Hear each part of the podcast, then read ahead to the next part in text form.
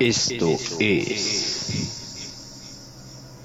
La Mano ¡Cachonda!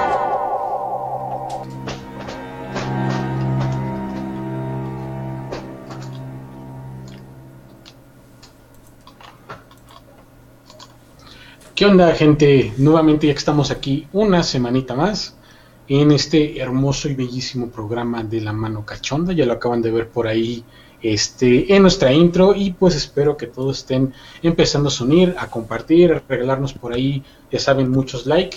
Y si pueden, en es. esta emisión nos encantaría que nos compartieran también algunas anécdotas, si no, pues obviamente directamente de ustedes, pues de algunas familiares, personas, amigos, conocidos que pues tengan alguna experiencia extraña, paranormal con lo referente al tema que tenemos el día de hoy. Y pues en esta ocasión tenemos un programa muy interesante, traemos varias cosas que les van a impactar, que quizás les van a encantar y sobre todo, sobre todo que les van a dar que pensar todo lo que resta de la noche y hasta el día de mañana quizás. Entonces, quédense muy atentos, quédense con nosotros, insisto, compártanselo por ahí a sus amigos, al vecino, a la vecina, al amigo que les caiga mal, no importa, compártanselo, nos hacen un grandísimo favor tener más audiencia de este lado, insisto, y nuevamente, váyanos dejando sus comentarios a lo largo del programa de lo que van a ir escuchando, de lo que van a ir viendo, de lo que yo en algún momento les voy a compartir, todavía tengo anécdotas de sobra, Como y sobre hacer todo un pues también como para hacer un libro. De hecho lo he pensado en varias ocasiones, pero la verdad es que pues me da flojera. Si no, igual ya necesitaríamos por ahí Cañitas 4, el regreso o algo Sí por te estilo. creo, ¿eh? Pero bueno chicos, insisto, nuevamente estamos por aquí, estamos empezando con esta emisión y el programa del día de hoy, insisto, va a tener mucho, mucho contenido que les, que les va a gustar y sobre todo, lo insisto, insisto, por favor, regálenlos con los comentarios, sí, de este, de este programa en particular que va enfocado a cosas de terror, de misterio, paranormales. ¿Quieren escuchar algún tema en particular? ¿Quieren que revisemos alguna situación en exclusivo? Lléguenos, eh, háganos llegar esos comentarios, déjenoslo abajo, mándanos un correito y con gusto veremos la manera de traérselos para que lo puedan disfrutar, ¿vale? Y pues bueno, suficiente de, tanta relajo y presentación. Quiero pues también presentarles aquí a mi compañero, a otro de los que participa en este hermoso programa, de los que somos los titulares de esta sección de La Mano Cachonda y pues denle la bienvenida a mi buen amigo Jorge. Gracias, Freddy. Y sí, efectivamente, eh, pues ya es la tercera emisión ya con esta. Ahí vamos avanzando poco a poco. Sin embargo, acuérdense que tenemos eh, muchas cuestiones que eh, revisar porque, eh, pues como tal, el programa empezó como y qué sé yo, pero en la versión de este, ahora sí que en la, en la versión de terror. Sin embargo, pues poco a poco fuimos avanzando, se creó esto, esta propuesta que se, se llama La Mano Cachonda. Me pregunta por ahí Vivi Pink que por qué tan elegante. Pues es que es como le decía Freddy, pues tenemos unos temas que es bastante... eh, ahora sí que vamos a tener mucho, muchas reacciones, muchas eh, cuestiones de, de este de terror de tenemos historias tenemos audios tenemos relatos por ahí tenemos un tema que tratar que yo les traigo y pues Freddy es es este eh, ahora sí que como como él luego explicaba pues somos los titulares como tal de este programa Ah, desafortunadamente mis- eh, bueno nuestros compañeros eh, Irving y Nacho no pudieron acompañarnos esta noche dado que pues difer- por, por diferentes circunstancias no pero bueno, vamos a, vamos a comenzar, Freddy. No sé si quieras que empecemos con una, con una cuestión de audios que yo llego a tener. Este, te voy a pedir que ah, si es que empezamos con esto y de todas maneras con tres audios que tenemos ahorita, vamos a hacer la dinámica como lo estábamos manejando anteriormente. Eh, vamos a, eh, tú te, te pido que te que pongas tus audífonos o algo así, escuches la transmisión me avises cuando ya termines de escuchar el audio y podamos comentarlo. ¿Cómo ves? Me parece súper bien. La realidad es que esto va a estar muy bueno. Así que pues adelante, sin problema. Vamos a escucharlo y pues ya iremos comentando lo que se va desarrollando a ver qué tan bueno está. Así es, Freddy. Pues mira, dándote en contexto, este audio es del, del infaltable de cada programa que te- también, al igual que tú, llega a tener muchos relatos referente a, a todas estas cuestiones paranormales que se llegan a presentar. Eh, es, es mi amigo Jorge. Eh, Este, este, digo, recordando o remembrando los relatos que han venido desarrollando a lo largo de los programas de la mano cachonda de y qué sé yo de terror, eh, llegaron a este, llegaron a, o él nos llegó a presentar ciertos casos de algunas cuestiones que llegaron a pasarle que eh, pues básicamente yo, yo así le dije, ¿sabes qué? Pues es que tú, tú estás buscando a veces esas cosas.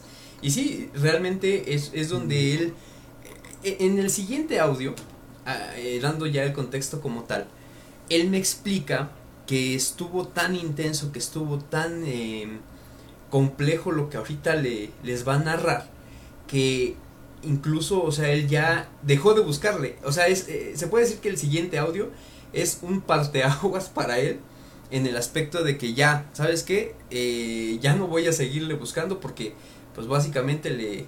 Ahora sí que el que busca encuentra. Entonces, pues vamos a escucharlo, Freddy. Y eh, pues ya iremos comentando poco a poco todo lo sobre los casos, ¿sale? Súper bien, me parece excelente. Adelante entonces. Hola, ¿qué tal amigos de qué sé yo? Espero que estén súper bien, les mando un fuerte abrazo y este ya saben, cada vez que tengan una noche de terror o de cosas por el estilo, aquí me van a tener. Eh, yo soy Jorge y eh, el día de hoy quiero contarles una, una historia, una historia, algo que pasó, una anécdota que sucedió aquí en mi casa. Yo creo que bueno, para quien no escuchó la vez pasada, les conté una historia sobre La Llorona, de cuando escuché a La Llorona, o lo que creo que fue La Llorona. Y en mi vida he pasado varias cosas de, ese tipo, ¿no? Pero yo creo que tengo un top 3, y, en ese top 3 está una que les voy a contar en este momento. Aún no le encuentro explicación. Y sí me espanté mucho, la verdad es que sí me espanté muchísimo. Em, yo creo que va a tener como unos 10 años. Hace sí, hace como 10 años, yo creo, 11, 11 años. Eh, mi mamá falleció. Ella, ella tenía una enfermedad, la enfermedad se complicó y bueno, ella, ella falleció, ¿no? Entonces, eh, fue, un, fue un momento de, obviamente, de mucha incertidumbre para la familia, de mucho dolor. Y yo creo que ese tipo de ambientes, yo creo que ese tipo de situaciones atraen muchísimo eh, energías, buenas o malas. ¿no? Es un momento difícil en la vida de las personas cuando fallece un familiar, un familiar y alguien que es de la primera línea de la familia, como tu mamá, tu papá, tus hermanos, creo que eh, es 100 veces más, ¿no?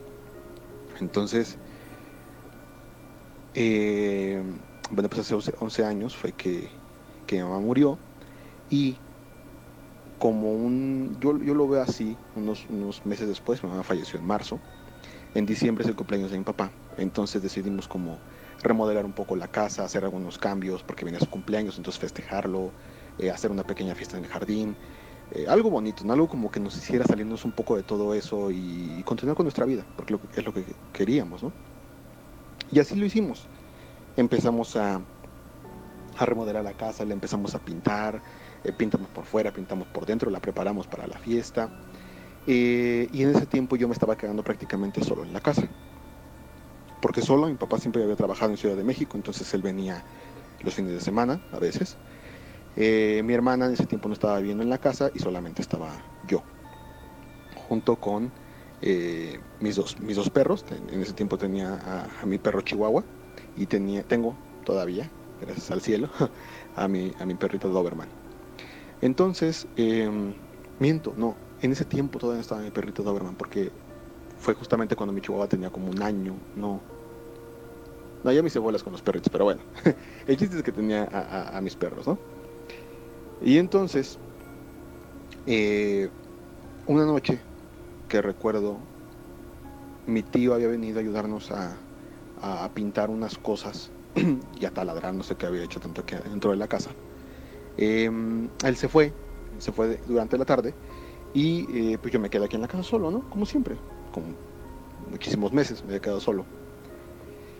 Y en esta ocasión eh, yo estaba dormido, eran como las 2, 3 de la mañana, no recuerdo muy bien. Y empecé a escuchar cómo se movió la puerta de la casa, o sea, la perilla. No le tomé importancia, pensé que era algo como, pues, no sé, en sueños o algo que me había imaginado, ¿no? Pero lo que me puso alerta fue que mi perro empezó a mover sus orejas y empezó a, ver fijamente, ¿no? y a gruñir como si alguien quisiera entrar a la casa. Eh, no sé si lo sabían, pero los chihuahuas tienen el, oído más fino de todos los perros. Ellos pueden escuchar cosas a muchísimo, a muchísima distancia, a diferencia de otros perros. Creo que es el sentido más agudo que tienen. Y es el sentido más agudo de todos los perros, ¿no? el, sentido del oído. Y entonces, eh, pues se mueve un alfiler y los chihuahuas se ponen alertas, ¿no? Entonces, pues ya fue cuando dije, ah, caray, entonces no. O sea, a lo mejor algo pegó en la puerta, ¿no? No sé.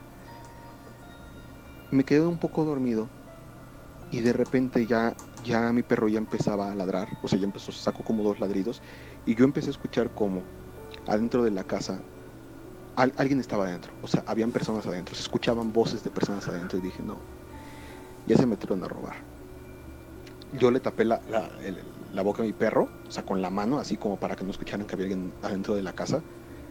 Eh, yo recuerdo que tenía un bat aquí en el cuarto, pero dije, bueno, pues si se suben, yo lo voy a pegar a lo que sea, ¿no? Y escuchaba cómo había voces abajo en la sala y, movían una mesa. O sea, escuchaba esa, eh, e, esa, ese, ese movimiento de cuando tú arrastras un mueble, se escuchaba cómo caminaban, se escuchaba clarito, o sea, era como si tuvieras unos familiares de visita en tu casa, ¿no? Eh, mi perro seguía muy alterado, yo lo intentaba agarrar así como para que no hiciera ruido, y en eso escuchaba cómo empezaban a subir las escaleras. Y dije, no, ya, ya valió. Y se escuchaban los pasos, ¿no? O sea, cómo subían escalón por escalón por escalón. Y de repente, cuando iban a llegar al final y escuchaban los pasos más cerca, bajaban los escalones corriendo. Y decía, ok, pues a lo mejor escucharon algo, ¿no? Y otra vez, escalón por escalón, empezaban a subir la casa. Y, y cuando, cuando fue ese segundo movimiento de que empezaban a subir las, las escaleras, yo abrí la puerta un poco para ver para asomarme, pero en una mano tenía el bat. Dije, lo que se asome yo le voy a pegar. Digo, ya ni modo, ¿no? que pase lo que tenga que pasar. Y justamente ese día había luna llena, entonces entraba muchísima luz por una ventana de la, de la casa que alumbra, digamos, hasta donde, la puerta de mi cuarto. Entonces lo que, lo que subiera, yo lo veía claramente, yo veía las escaleras y veía la sombra de cómo algo iba subiendo. Pero justamente al llegar al último escalón, otra vez se bajaba rápido. Eh, eso pasó tres veces seguidas. Intentaban subir y se bajaban corriendo. Dije, no, me quieren espantar o, algo, ¿no? O sea, me quieren espantar de esas personas, se están burlando de mí. Y yo escuchaba cómo se arrastraban los sillones, se arrastraban las mesas. Eh, seguía escuchando murmullos, pero fíjense, nunca me di cuenta que nunca decían nada. Escuchaba como si estuvieran murmurando, pero nunca entendía lo que decían. Y llegó un, un punto en el cual yo cerré la puerta con seguros, así lento y para que no se escuchara entre el ruido que tenían abajo. Eh, me quedé sentado en la cama con mi perro y dije, bueno, ya, que se lleven lo que tengan que llevarse. Eh, creo que en ese tiempo era cuando, cuando le metía saldo o recargas, algo así, no, no tenía señal, no tenía cómo comunicarme con alguien hacia afuera o llamar a la policía o algo. Y dije, pues ahora sí que se lleven lo que, lo que tengan que llevarse, ¿no? mientras no nos haga nada. Y este, no les miento, eso duró 20 minutos. Todo el ruido, todo, todo el relajo. Y yo me quedé dormido. O sea, me dormí entre todo el ruido esperando a que se fueran o a que subieran o a algo. Y cuando desperté, o sea, yo, yo me quedé dormido, yo creo que pensando así de, yo no sé si voy a amanecer, no sé qué vaya a pasar, pero bueno. Y desperté. A la mañana siguiente, eran 8, 7 de la mañana, no recuerdo muy bien. Yo estaba sentado en la cama, no recargado en la pared. Eh, así fue como me quedé esperando con el bat aquí a un lado. Y pues ya, me, incorporé, abrí la puerta, pensé que, que, no iba a encontrar nada, o sea, yo bajé, ¿no? Eh, como dato, todo estaba sucio porque como habían taladrado y habían limpiado y habían hecho muchas cosas, entonces todo estaba cubierto de polvo, todo. Si tú pisabas así una pisadita de un, de un, de un gatito, de un perro, si un alfiler se movía, tú veías ¿no? dónde había estado ese objeto, porque por el polvo, ¿no? el polvo dejaba ese rastro.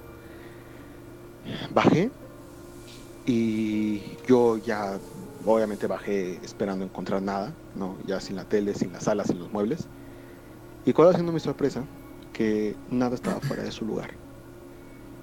Y lo peor de todo es que no había pisadas en el piso. O sea, el polvo estaba intacto. Y me acerqué a la mesa. En mayor recuerdo, no, no sé por qué había una, una aguja en una mesa de esas que les comento, en una mesita de la sala. Y me llamó mucho la atención que la, eh, hasta la aguja estaba en su lugar. O sea, con cualquier movimiento estaba muy a la orilla, se hubiera caído. Bueno, nada, nada estaba fuera de su lugar. No había pisadas en la escalera, no había pisadas en el piso, no había huellas, no había eh, ningún rastro de que el polvo se hubiera movido, no había absolutamente nada. Eh, me saqué mucho de onda, no supe cómo explicarlo, de hecho ahorita lo estoy contando de escalofríos porque eh, días antes, como les comento, pues eh, habíamos pasado por algo muy doloroso y, durante estos meses habían sucedido varias cosas aquí en la casa, de hecho eh, espantaron a, un amigo, espantaron a un tío, eh, espantaron a una amiga, junto con yo, yo estaba con ella, yo vi, ¿no? Ya, les contaré eso en, en, algún momento. Nos pasaron como tres o cuatro cosas, creo que a mi papá también le espantaron en ese lapso de tiempo entre que mi mamá falleció en marzo y entre que pasó esto que fue en, en diciembre, noviembre, no, diciembre, perdón. Espantaron tres o cuatro personas incluidas, incluyéndome, y les juro que jamás, de todas esas veces jamás sentí miedo.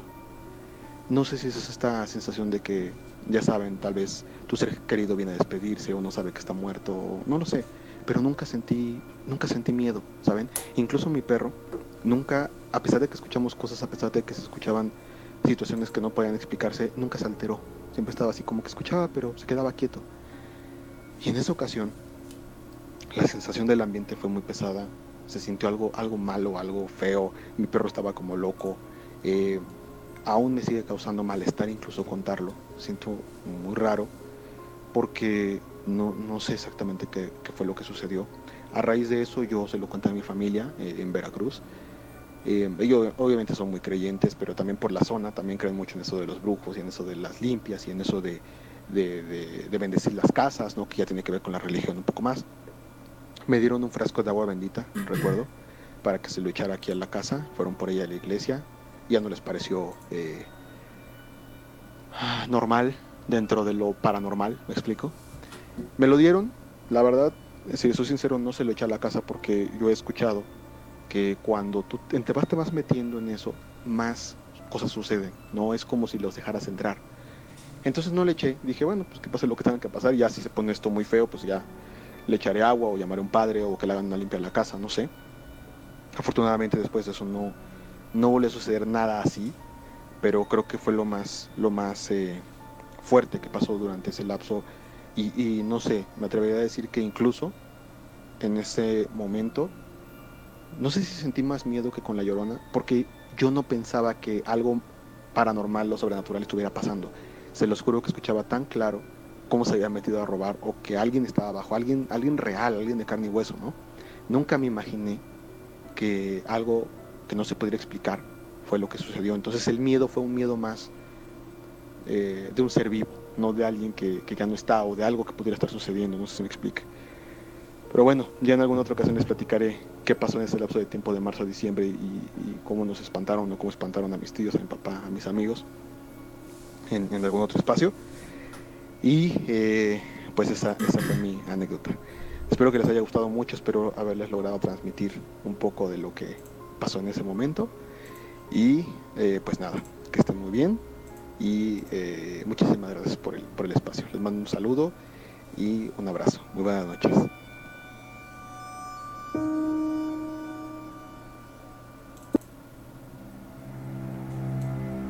Freddy, cuando termines de escucharlo, me, bueno, nos avisas, ¿sale?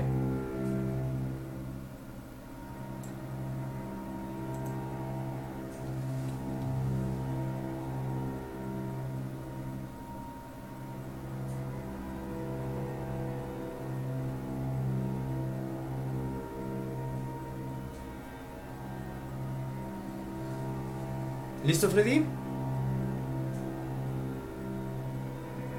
No te escucho, de hecho, no te escuchas.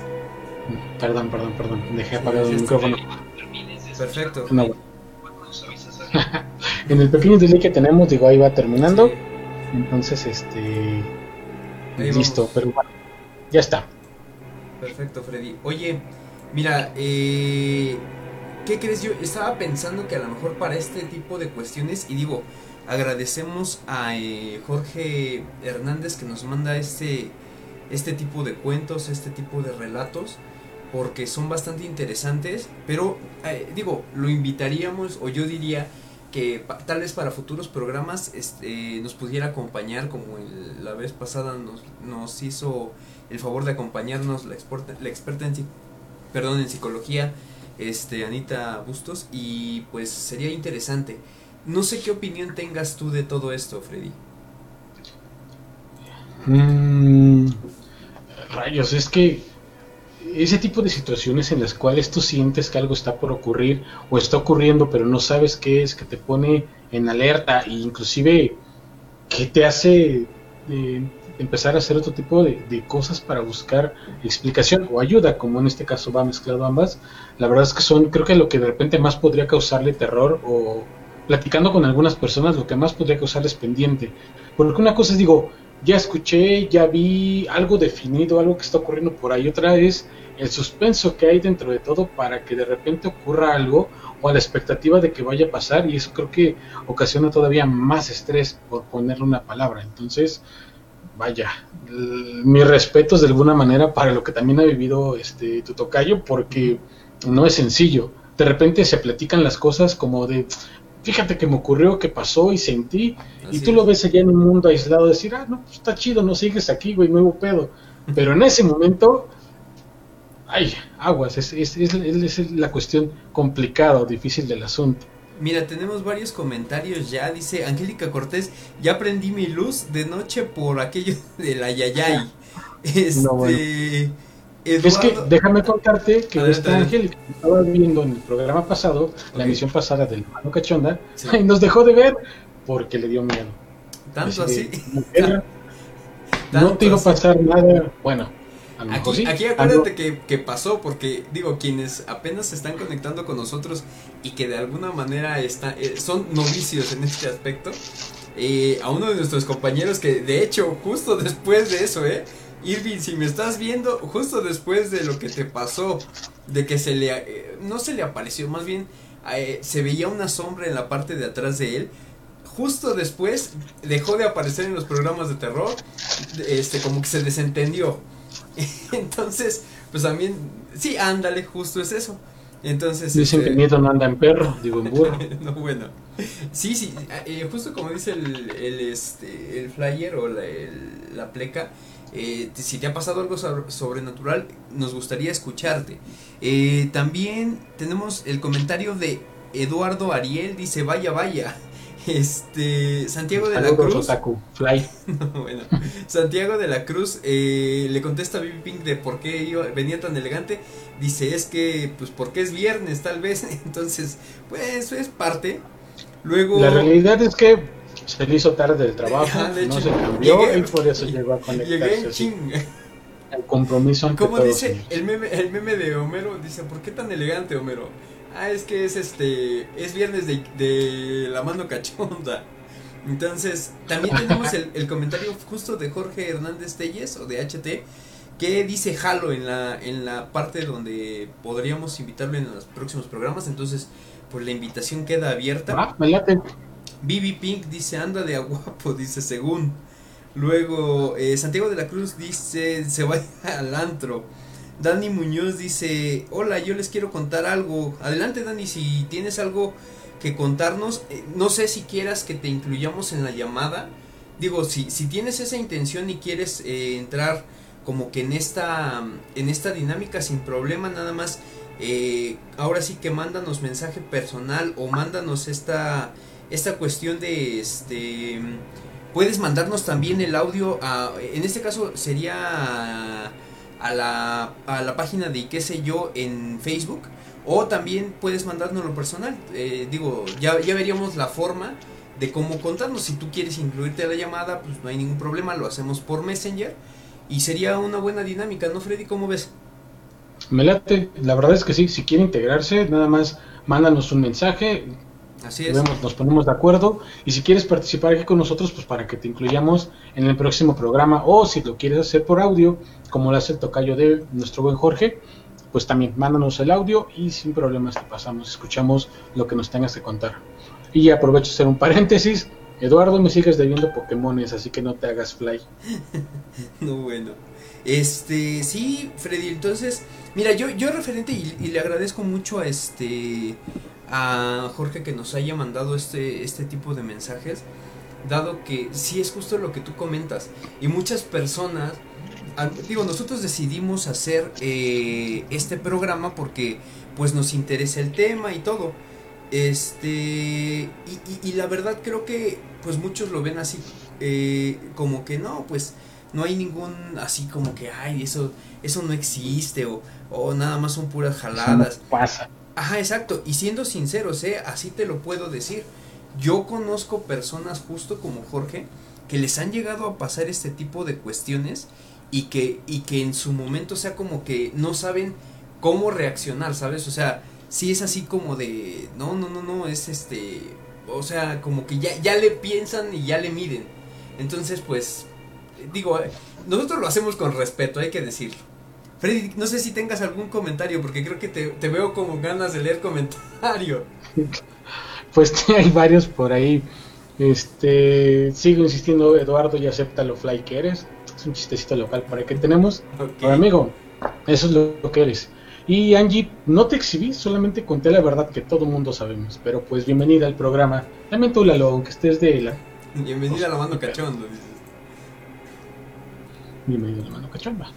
Entonces, pues sí, este, yo, la verdad lo que a, a, mí, en el caso de Jorge, lo que me impresionó más, y realmente sí le dije, ¿sabes qué? Es que este es el que a mí personalmente siento que ha sido como que el relato más fuerte, porque a mí sí me impresiona cuando ya hay o empiezan a sonar ciertas cuestiones, por ejemplo, que empiezan a oírse los pasos, se empiezan a oír como que correteos, eh, incluso llega a haber situaciones donde empiezan a tocarles las puertas.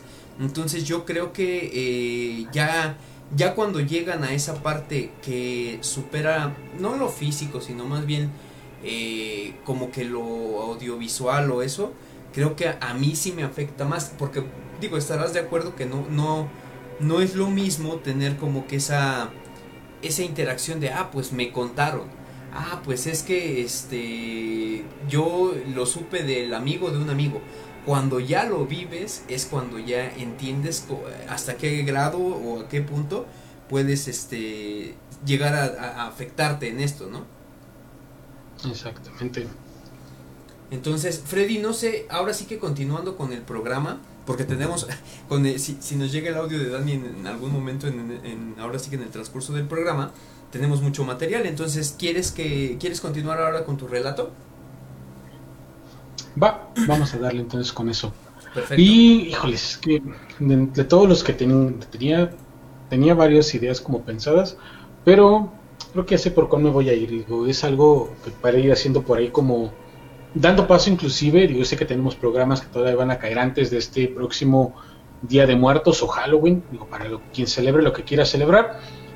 Mm, y creo que les va a dar una idea de otras pláticas, de otras anécdotas que les he contado en programas pasados, desde quizás desde qué momento me ha tocado vivir, me ha tocado padecer ciertas situaciones. Y pues prácticamente con esto digo, no recuerdo la edad que tenía, yo si no mal recuerdo haciendo cuentas, posiblemente tenía unos 7 años, 6 años, por ahí así, no estoy muy seguro, mmm, pero tiene que ser los primeros años de la primaria. Pues bueno, recuerdo que en alguna ocasión eh, les voy a poner un contexto para que sea un poquito más sencillo. Muchos quizás a lo mejor se van a familiarizar con esto. Mi mamá tenía la costumbre de casi casi llegando a la hora de dormir, como lo platiqué en algún momento, empezar a hacer cosas por ahí ya de noche y arreglar por aquí, que iba a acomodar la cocina. Y tenía mucho la costumbre de que cada dos o tres días o una vez a la semana, según hubiera eh, agua pues ahí en el, en el pueblo, pues se salía a regar las plantas de noche y aparte ella decía que era mejor porque la humedad y que no se iba tan rápido ya. Sus ideas raras no pues yo recuerdo que también en una ocasión eh, ella hace esto se va a regar las plantas era de noche obviamente. Yo ya tenía algo de sueño entonces decido pues irme este a acostar. Decido irme pues a dormir. Antes de esto anteriormente tenía más la costumbre después lo dejé de hacer de irme a despedir de ella darle las buenas noches y ya me iba yo a mi cama Pues entonces en esta ocasión, pues yo salí, me asomé así como un pedazo de la puerta, mamá estaba sobre el corredor enfrente de la casa y le digo, pues mamá, yo me voy a dormir. Sí, sí, descansa. Me voy a dormir o me voy a acostar ya. Y para esto, supongamos que el último recuerdo vívido de esa situación fue ese momento, ¿no? Yo despidiéndome de mi mamá este, antes de irme a acostar. Entonces, no sé cuánto tiempo habrá pasado, por lo que mis papás recuerdo que platican en algún momento, sí coincidía como poquito después o poco antes con las 3 de la mañana, o sea, yo llevaba dormido por lo menos... La hora unas macabra. cuatro. Sí, exactamente, lo que platicábamos en algún momento, ¿no? Que es la hora, la hora del diablo. No, de hecho no la hora del diablo, la hora de lo intangible, así es como se le conoce en algunos círculos. Es que eran como las 3 de la mañana, yo estoy durmiendo y como mi último recuerdo, creo que eso fue lo que influyó, mi último recuerdo había sido mi mamá durmiendo, perdón, regando las plantas en el patio, este, con eso me quedé. Entonces, eh, en algún instante eh, sentí eh, como preocupación durante, no recuerdo que estaba soñando, pero durante el sueño, ahora, ahora hago memoria, sentía como una especie de, de desesperación, de preocupación. Creo que eso me hizo que mi sueño se aligerara un poco y al mismo tiempo yo recuerdo que entre los sueños que yo estaba teniendo, escuché la voz de mi mamá que me decía, Freddy, me quedé afuera, ábreme. Ujú. Yo en ese momento, pues lo único que hice todavía medio adormilado, obviamente con algo de sueño, todavía tallándome los ojos, me levanto de la cama. En ese momento, eh, lo que yo tenía que hacer era atravesar el cuarto de mis papás. De mi cuarto salía, abría puerta, pasaba por el medio del cuarto de mis papás y a un costado estaba la puerta que daba a la sala de ahí de la casa.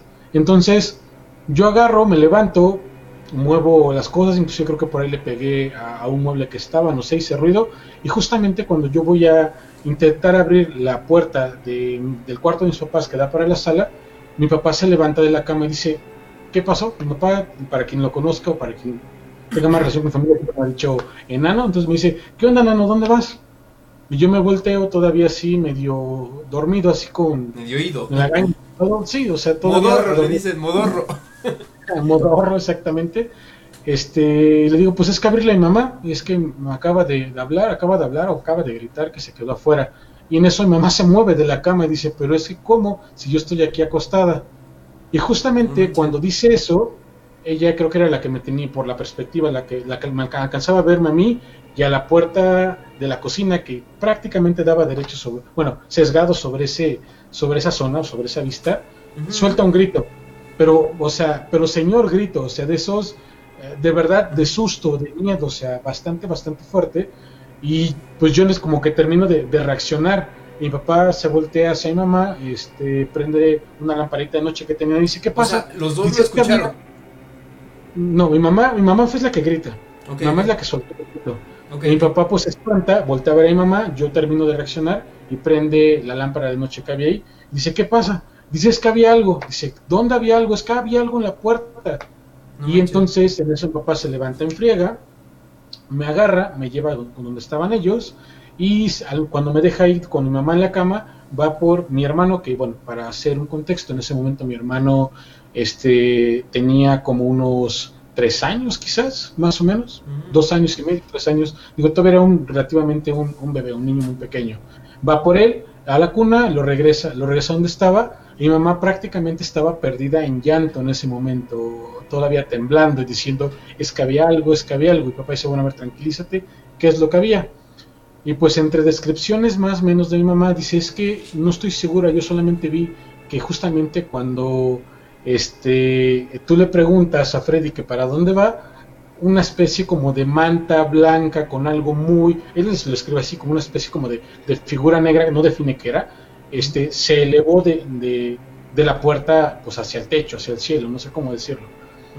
No recuerdo si en ese entonces el corredor tenía el laminado, que bueno, tiempo ya ha tenido muchos años, pero bueno, independientemente de si lo tenía o si no lo tenía, mi mamá describe, mi mamá fue la que describe que si había una especie de figura afuera, este, precisamente en la puerta, que si nadie me hubiera dado cuenta, yo iba a abrir precisamente para salir al corredor, donde pues en teoría mi mamá estaba regando las plantas, a lo que yo había escuchado.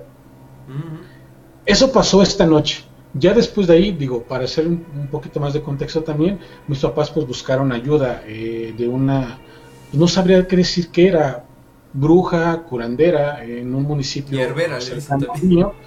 Pues sí, de hecho era real. Yo siempre he andado de un pinche lado para otro, he sido siempre un desmadre, o generalmente había sido un desmadre, y me lastimaba ca- cada, cada rato, y siempre que me lastimaba, pues me llevaban a sobar con esta señora. Este, en- bueno, para si alguien me está viendo desde el pueblo, para que lo sepan, es del municipio de Ajapusco. Y el chiste es que precisamente al siguiente día, cuando ocurre esto, creo que era fin de semana, no estoy seguro, este, pues me llevan con ella.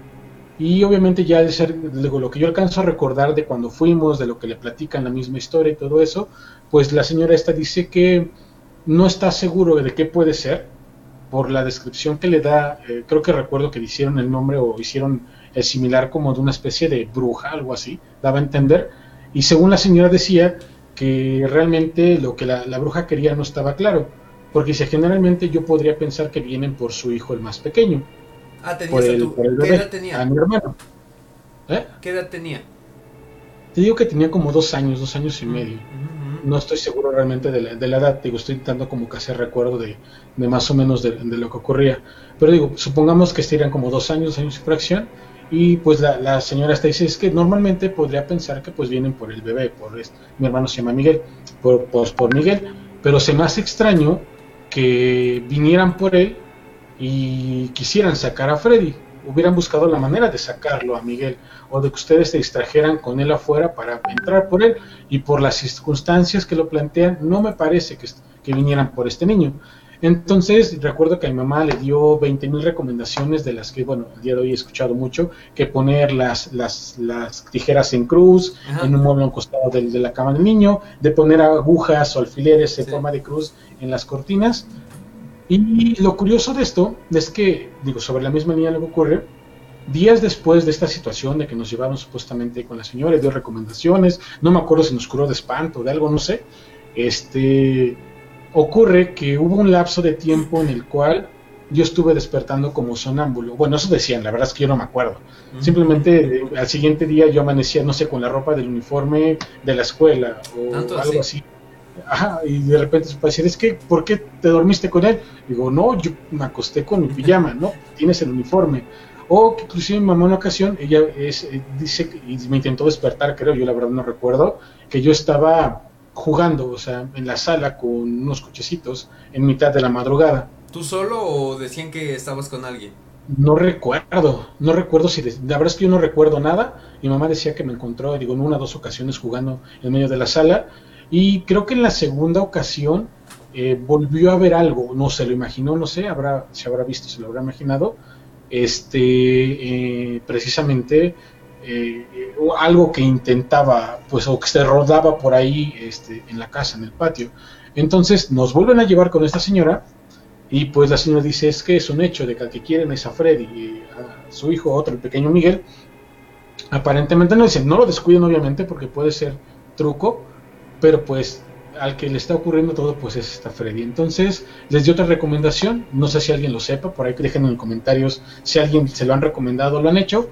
Le dijo que comprara pólvora, un poco de pólvora blanca, que subiera, a- digo, dependiendo bien de los niveles, en este caso casa es de un solo piso, subiera al techo y formara una cruz lo más grande que, que se pudiera pues en el techo. Obviamente sin arriesgarse a colocar demasiada pólvora y causar un accidente. madre. Y una vez que la, sí, no, pues imagínate, o sea, peor el remedio que, Ujú. que bueno, eso. La enfermedad. Eh, Exactamente. Entonces, mamá fue lo que hizo. Yo recuerdo que eso empezaron a buscar. Yo nunca vi colocarla ni nada, pero mamá cuenta, digo ya muchos años después platicando de eso, cuenta que efectivamente tuvo que subir al techo y hacer una especie de cruz este, en la mitad de lo que era todo, todo, toda, la, toda la casa y procurando que precisamente esa cruz quedara como más pegada a mi cuarto.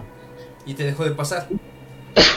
Mm, aquí es algo que no, no estoy seguro si fue, digo, ya después dejó de, dejaron de ocurrir cosas tan así, pero lo último que yo recuerdo como de esa línea de situaciones, este, bueno, son dos cosas. Una de ellas se las voy a guardar para otro programa, porque Sí, va como más No nos quemes lo- tantas, historias. y exactamente. Pero esta otra situación ocurre un poco después de lo que les platicaré quizás en el programa que sigue o en el, o en el que pegue más cercano a Halloween. Pero lo que después me ocurrió, como la última ocasión que yo recuerdo que me ocurrió algo tan, tan de ese sentido, o a esa edad por lo menos, eh, en mi cuarto en ese entonces, digo, al día de hoy sí, digo, si alguien ubica a mi casa, de mis compañeros o amigos, ya da, el cuarto da hacia unas bodegas y ahora el día de hoy hacia locales que se rentan. Pero anteriormente mi cuarto daba hacia patio y posteriormente se había una bodega, pero en medio de, de los dos cuartos, digámoslo así, pues había un patio. Y a un costado de él era una cerca que daba hacia la, bueno, hacia una calle y después hacia la casa de mis abuelos. Pues en alguna ocasión después de esto, digo, no sé si antes o después, también yo estaba durmiendo, 2, 3 de la mañana, y los perros empezaron a ladrar bastante, digo, lo normal a veces en un pueblo, pero lo que a mí me llama la atención es que yo escuchaba que como, como si galopara un caballo. Como, veces, no sé si se alcanza a escuchar, pero así Ajá. como... Exactamente, el galopeo, el galopeo del caballo. A mí lo que me, se me hizo extraño fueron dos cosas, se escuchaba muy cerca, o sea, como si estuviera prácticamente a- atrás de la pared, que, bueno, de la ventana o de la pared que yo tenía estas espaldas. Y la otra cosa era que no se escuchaba que se moviera, o sea, si tú escuchas un galopar, pues Sí. pasa en algún momento, no avanza. Y este se el escuchaba efecto Doppler que le llaman, creo, ¿no? Ah, Que Se Exactamente. escucha más como cuando llega o no sé qué, algo así, y luego cuando se va se escucha menos. se escucha menos, ¿no? exactamente. Este se escuchaba en el mismo sitio y los perros ladraban y ladraban. A mí se me ocurre levantarme un poquito de la cama, mirar hacia la ventana que tenía cortinas blancas y justamente cuando yo volteé hacia la ventana, a mí se me figuró, no sé si habrá sido real o no, como si un caballo realmente saliera por debajo de la tierra, No mames. se, se pase, se- digo, yo no lo vi, yo vi la sombra, yo no vi el caballo, o sea, yo vi la sombra de un caballo que se elevó enfrente de la ventana y lo que a mí me, se me hizo más impresionante, digo, aparte de todo esto, es que parecía que los perros, bueno, no parecía, los perros se la aventaban, pero no lo, no lo, no lo alcanzaban, o sea, no sé si era el efecto de, de la, de la sombra, obviamente, pero parecía como si lo aventaran y lo, lo traspasaran, y lo seguían intentando, intentando. Yo obviamente, espantado, salgo corriendo hacia el cuarto de mis papás, no supe qué habrá pasado. Pero es de las, digamos, después de todo este tipo de situaciones, fue la última que recuerdo que me ocurrió como ligado a lo que me venía pasando muy, muy cercano. Yo tengo, tengo duda. ¿Tu casa está cercana, no sé, a algún lugar en específico que esté como que, o que, o que tenga historia, que tenga como que ese, esa vibra? Pues a un lado tengo al cementerio. No, no Ah, es cierto. no es cierto, no, no, no, no.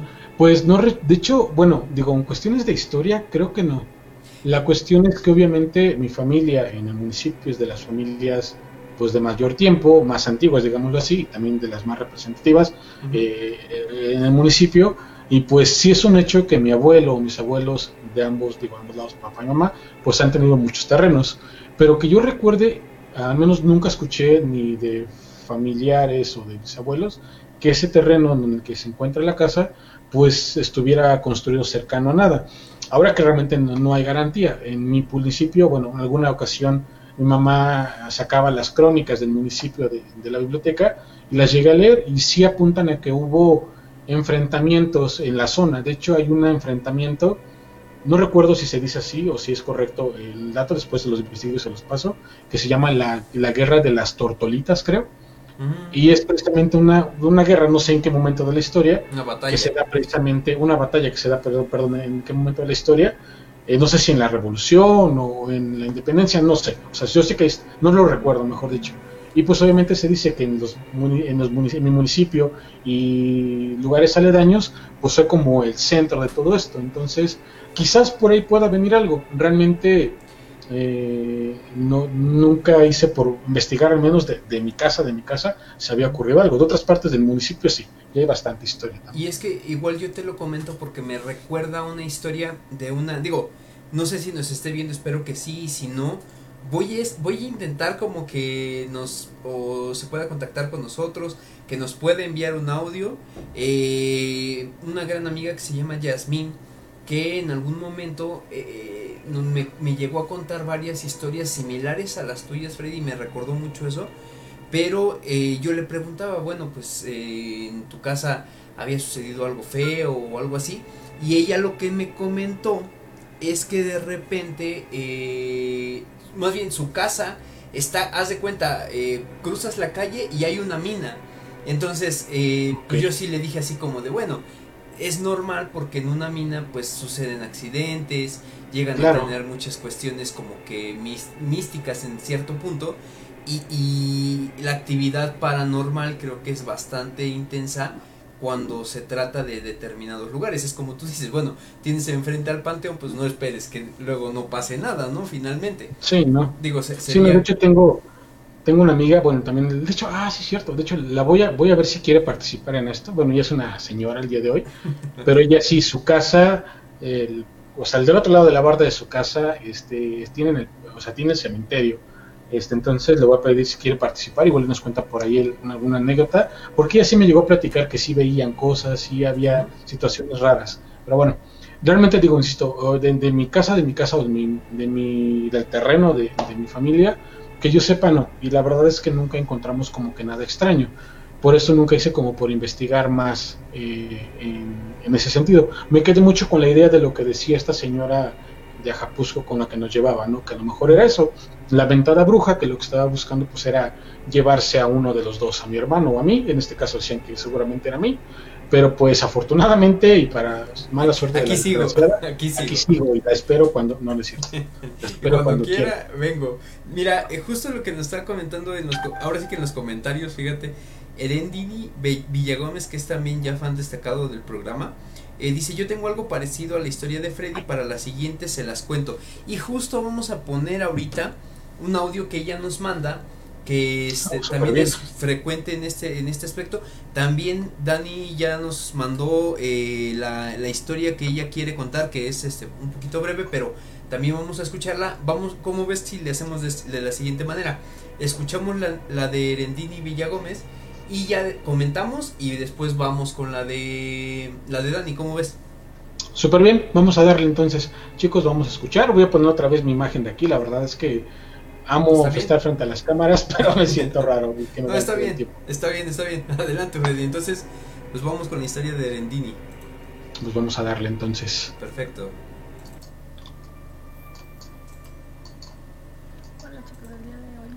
Les quiero contar dos historias que me pasaron en, diferentes casas. Una, la primera es en mi casa donde, donde vivo desde hace más de 10 años y es donde nos han pasado las otras historias que ya les he comentado. Esa fue hace algunos años. Mis hijos estaban muy pequeños todavía, que vine de haber tenido cuatro años y medio y mi hija tenía unos un año, año y medio más o menos. Eh, eh, ese día estaban haciendo unas reparaciones sobre la avenida principal y había muchísimo polvo, entonces el carro estaba muy sucio. Kendra se durmió y decidimos dejarla en la recámara. Queda exactamente una ventana a donde estábamos lavando el carro para poder estarla vigilando, que no se despertara o se fuera a caer de la cama.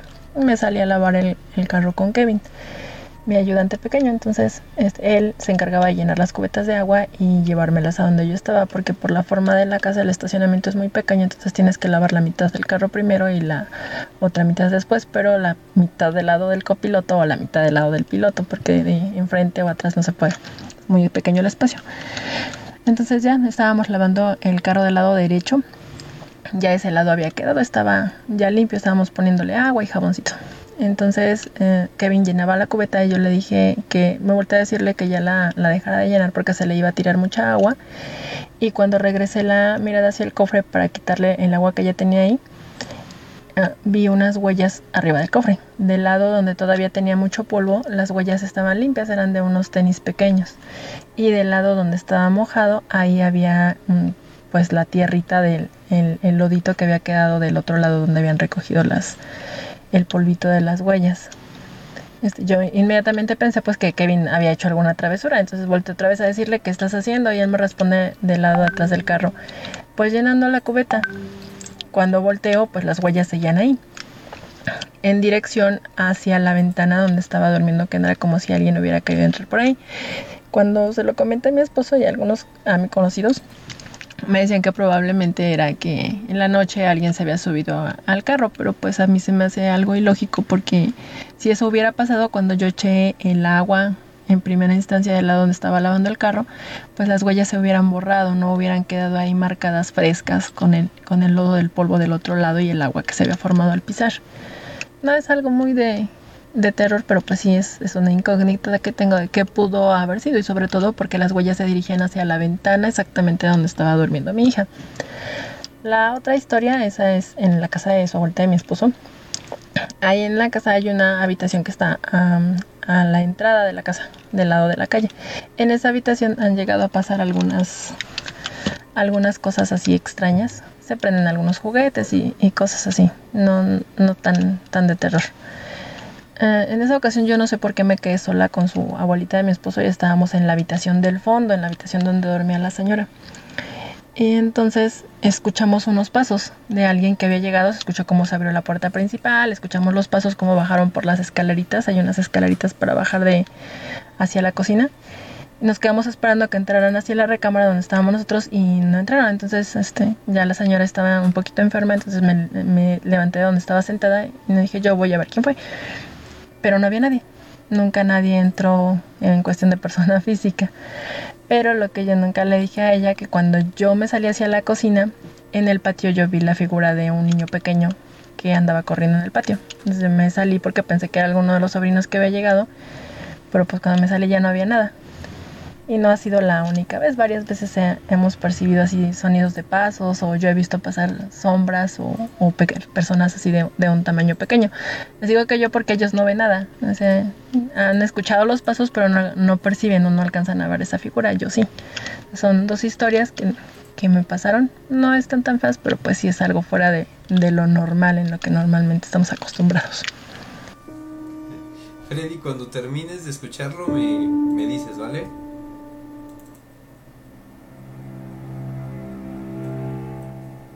Ok, yo te aviso. de un tamaño pequeño.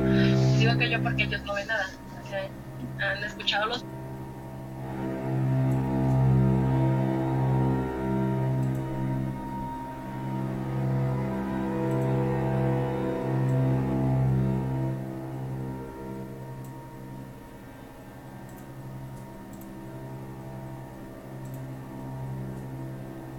Pues ya terminó. Perfecto. Nuevamente nuestro pequeño delay. Pues mira, referente a lo que te a lo que comenta Lendini que bueno, ella dice que la verdad siente que no es tan de miedo. Yo siento que la verdad ya se acostumbró a vivir este tipo de situaciones y es como yo lo comentaba porque yo tengo un, tengo un caso que quiero ver eh, ya desde hace tiempo que quiero contar, pero no no he podido por diversas circunstancias, tengo que pedir permisos, tengo que traer evidencias y a veces es un poco complicado en algunos casos hay unas personas que ya lo viven tan constantemente que se les hace normal, que se les hace así ya de, ah, pues mira, ah, me acaban de mover este cierta cosa, pero pues así siempre pasa. Entonces, eh, no sé qué opinión tengas tú, Freddy, porque yo tengo incluso eh, algo anexo a esto, pero quiero escuchar primero tu opinión. Pues creo que eh, concuerdo con esa parte. Hay ocasiones en las que, como te ocurre tan seguido, bueno, depende que también sea. O sea, si es algo que es como superficial, algo de suposición, como el de, pues yo creía que había dejado las llaves aquí y aparecieron en otro lado, ¿no? O sea, dices, bueno, a lo mejor es distracción mía, imaginación mía, y por eso no le das tanta importancia, a lo mejor como un poquito nos platicaba aquí esta Erendi, ¿sí? Sí, ¿verdad? ¿No? Ok. Creo que es más, va, va, va por ahí el asunto, o sea, ya lo ves como algo medianamente cotidiano o que no te quita demasiado el sueño. Es lo como lo que decía al principio, si fuera algo más nítido, algo más preocupante, más intenso, más palpable, pues a lo mejor eh, ocurriría lo que lo que sí ha hecho gente en algunos lugares, o sea, terminarse yendo, terminarse, ¿sabes qué? Yo aquí ya no quiero estar, con permiso y hasta luego, porque la situación pues ya se vuelve muy complicada. Pero este tipo de situaciones, de, de, situaciones en las que dices, bueno, es que yo vi, escuché, se marcaron huellitas y todo eso, que no parecieran ser de una mascota, si es que tengo mascotas. Uh -huh, uh. Lalo, saludos. Este, este, sí es, o sea, sí es, de, de, es, es que es un poquito común. Al menos, digo, ya después lo platicaré como que más a detalle en otras anécdotas. Eh, y pediré permiso precisamente para una de ellas que está muy intensa también eh, obviamente no es mía, eh, es de hecho de una compañera del trabajo que platicábamos hace un tiempo de esto. Y es un tanto común que de repente ocurran este tipo de situaciones, en las, insisto, en las cuales inclusive, no sé, estás tranquilamente en tu cuarto o en el patio o en tu casa, en alguna parte, de repente ves que algo cruza. Y para muchos es de, pues, me lo imaginé, ah, esta es la sombra de un pájaro que acaba de pasar. No he dormido Pero bien. No he dormido bien, exactamente. Pero aunado a eso, seguramente hay otro tipo de situaciones que se están presentando por ahí y que no les has prestado suficiente atención. Y a veces creo que es bueno, a veces creo que dependiendo de cómo se hace es bueno dejarlas de lado, ignorarlas, porque si te empiezas a meter, vean a mí, me han ocurrido un chingo de cosas que de repente algunas pueden estar interesantes y otras, como las que ya he platicado en programas anteriores, la verdad es que bastante, bastante intensas.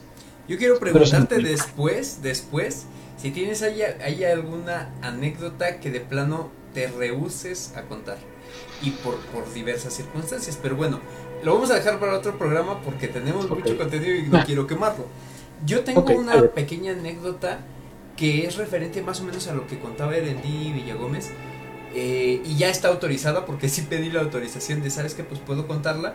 Me dijeron que sí, nada más que pues la verdad no quiero mencionar nombres porque quiero que ellos me lleguen a contar ya sea por audio o si también quieren llegar a conectarse y explicarlo porque a mí me, los, me lo estuvieron detallando y te soy bien sincero, sí te ponen los pelos de punta de las cosas que te, que te cuentan.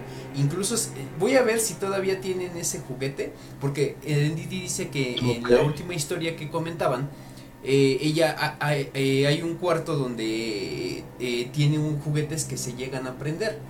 Eso estás de acuerdo que ya está bien intenso, o sea, que de repente empiecen a aprenderse los juguetes y todo eso, pues sí, sí está así como de, ay, güey, espérame Ah, eh, una pareja me llegó a hacer eh, el comentario, me llegó a contar la historia de que hace mucho, bueno, no hace mucho tiempo, hace unos años, llegaron a vivir una situación similar. Su hija estaba pequeña y tenía una pequeña rana que eh, era como de pilas y tenía la parte de luces y no sé qué tanto. Dice que en su casa ya le han pasado varias cosas y lo que ellos comentaban o me comentaban en ese momento es que eh, una noche de repente pues están así como que durmiendo tranquilamente sin problema alguno y haz de cuenta que empieza a sonar la rana, se empieza a sonar de la nada y, se quedan así de pues bueno, a lo mejor se activó sola, ya sabes, pues los juguetes electrónicos o cualquier máquina de repente puede llegar a fallar. Digo, a lo mejor no en cuestión paranormal. Total que le dice este el esposo a la esposa, ¿sabes que Pues no seas mala onda, levántate para apagarla, ¿no? ella se levanta, ve y, revisa y le quita, haz de cuenta, le quita la parte de la tapa de las pilas y Freddy no tenía pilas, Freddy. No, tenía pilas. O sea... No, eso para que vean, sí da miedo. Eso sí ya está bien cabrón, güey. O sea, yo, yo te puedo decir así de, güey, bueno, es un, es un juguete que se carga con una pila recargable, que a lo mejor pues de, de alguna manera puedes justificarlo. Pero como chingados justificas que esté sonando, que esté brillando, que esté todo haciendo si no tiene pilas, Freddy?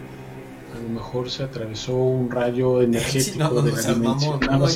no, la verdad es que no, o sea, sí, no, o sea, eso, por mucho que tú digas, ¿hay alguna condición física, meteorológica, lo que tú quieras, que hizo que en ese momento reaccionara?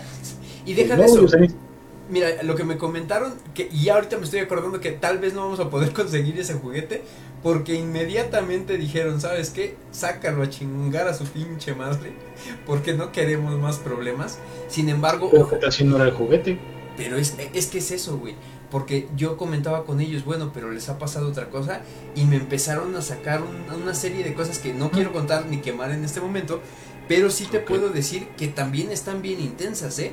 O sea, sí te puedo decir que son así como de, güey, espérame tantito, o sea, porque no solamente han no se han visto involucrados solamente ellos, sino que se han visto involucrados gente externa que a lo mejor tú dices, bueno, va llegando y les llegan a pasar cosas de la nada y a lo mejor nunca les ha pasado, ¿no?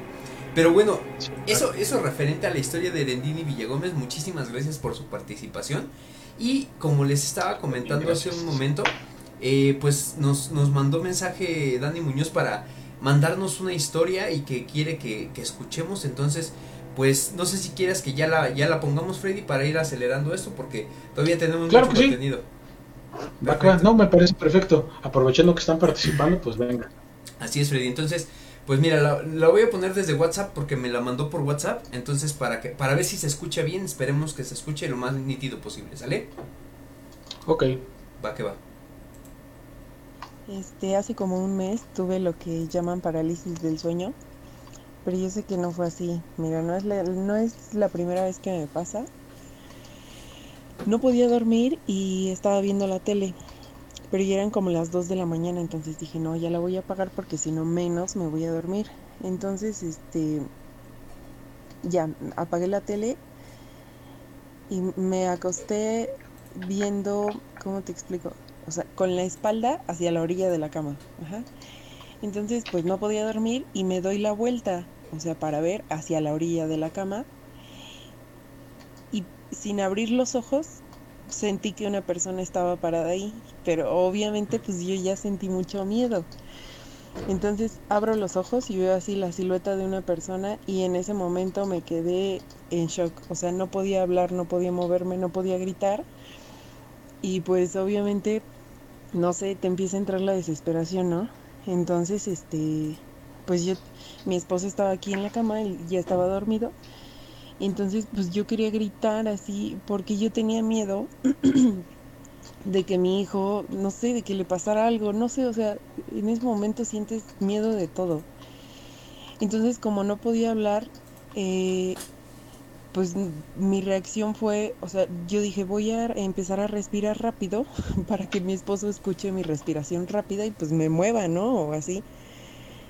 Pero no, no, no, o sea, no sé si de verdad estaba soñando, no sé si él nunca me escuchó.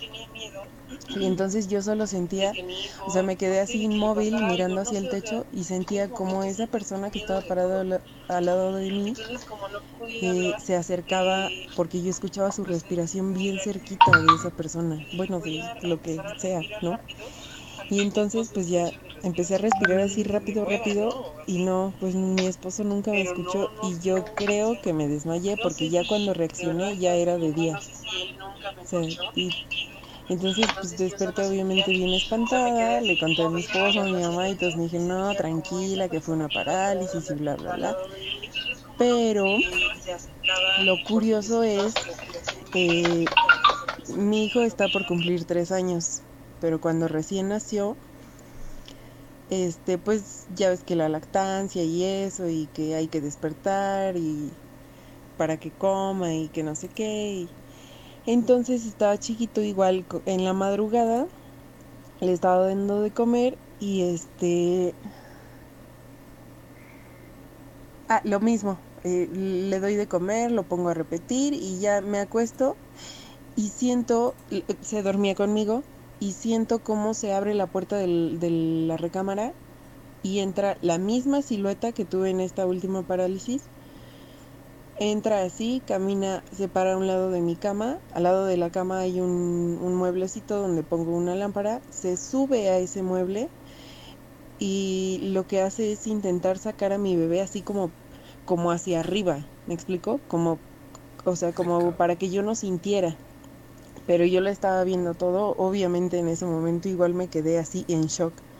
O sea, no podía gritar, no podía moverme y ya cuando sentí que sí me estaba quitando a mi hijo, eh, en ese momento así como que reaccioné, grité y pues ya mi esposo se despertó y me dijo, ¿qué te pasa? Y le dije, alguien se metió a la casa, me querían quitar al bebé y pues ya él se levantó, fue a revisar y me dijo, no, no hay nadie, tranquila, no entró nadie, estaba soñando, estás cansada porque pues no has dormido por el bebé y no sé qué.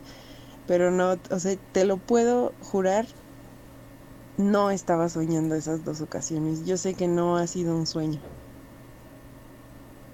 Freddy, me dices cuando terminemos de escuchar o cuando termines de escuchar porque está bien intenso, ¿eh?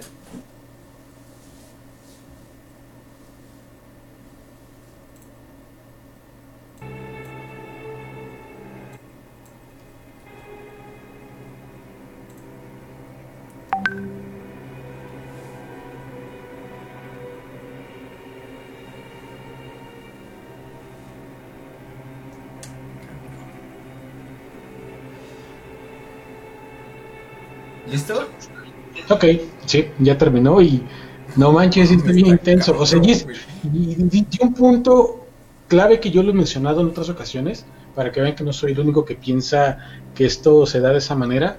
Llega el momento cuando ya lo vives por lo menos en una ocasión y no es algo que tenga que ver con parálisis, que ya sientes que alguna madre viene o está a punto de llegar ahí donde tú te encuentras y obviamente ocasionar pues este, este show. Y lo que nos platica, la verdad es que no es cualquier cosa, ¿no? O sea, no es la de se movió por aquí, escuché, me contaron. O sea, llegó un punto, digo, para toda la audiencia, obviamente que lo está escuchando junto con nosotros, que se vuelve tan, tan, tan intenso. O sea, ya que sientas o te percates que te están intentando quitar pues a tu hijo, independientemente de lo que pueda hacer, ya está manchado. Y ahora te lo voy a decir así, eh, güey. La neta, eh, digo, eh, yo quiero preguntarle a Dani que si en algún punto de a lo largo de su vida, con su familia, ha llegado a vivir este tipo de circunstancias o le han contado que ha llegado a vivir, porque así como, a- como lo está comentando, más o menos me imagino el caso que tú comentas, la cuestión de las brujas que hemos venido comentando esas cuestiones. Digo, puede ser una y mil cosas, ¿eh? Porque sí, yo, se ha, ha sonado una constante, creo que en la sociedad mexicana en general, de muchas creencias, de, ¿sabes qué? Pues cuida a tu hijo, eh, de determinada a determinada edad, ¿sabes qué? Pues como tú lo decías, y yo lo escuché justo hace dos semanas, una semana, ponle unas tijeras en cruz, este, lo que decías de las agujas, eh, ponle al pie o a tal de su cama, pues esto, pero sí, mira, es que es como, es como ella lo comenta, es la, es la ansiedad, esa, ese, ese momento de, de, ¿sabes qué? Ya hay alguien que, que es, pues digo, nosotros no tenemos hijos, pero yo me imagino el, el, la preocupación como tal de, una, de una madre como, como tal así, de, de, ¿sabes qué? Se están intentando llevar a mi hijo. Y lo peor es que, bueno, pon tú que dijera, ¿sabes qué, güey? Pues es, es, es, es algún ente físico, o sea, una persona. Pero es algo que ni siquiera sabes cómo atacar, güey. O sea, Exactamente, ¿cómo? o sea, algo físico lo golpeas, lo quitas de encima, pero si no ves y para colmo no te puedes mover o no tienes completamente tus funciones en ese momento habilitadas, pinche frustración está súper cabrón. Y ahora igual te lo digo, y, y, y, le, y, les pedimos a la audiencia, porque tal vez nosotros no somos los expertos, nos gustan este tipo de temas, a ti se te ha llegado a, a pasar ciertas cosas, pero ojo, eh, lo que puede, lo que de repente puede llegar a pasar es que invitemos a una persona que sea, eh, no a lo mejor, eh, pues que, que se la sepa de todas, todas, pero si en algún momento tiene alguna solución para este tipo de cuestiones, pues sería interesante escucharla, ¿no? Finalmente. Tenemos este comentarios, no sé si quieras leerlos, Freddy. Ok, vamos a ver desde dónde. Ah, se escucha doble, ok, sí, por cierto, una disculpa. Tenía por ahí un audio. El micro encendido, ok. Erendi dice, las tijeras en cruz son malas, no lo hagan nunca.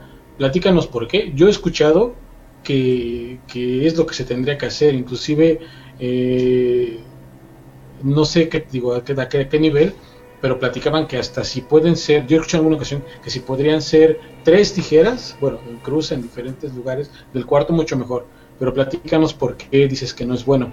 Ah, Dani Muñoz dice, la primera vez que me pasó, cuando, hijo, cuando mi hijo estaba chiquito, todo el mundo me decía que yo estaba cansada por lo mismo, que fue un sueño, solo una persona me dijo, bautízalo, y en efecto, lo bautizamos unos meses después, pero la segunda vez, Se la segunda quedó, vez pues quiero entender que pues, volvió a ocurrir a pesar de esto.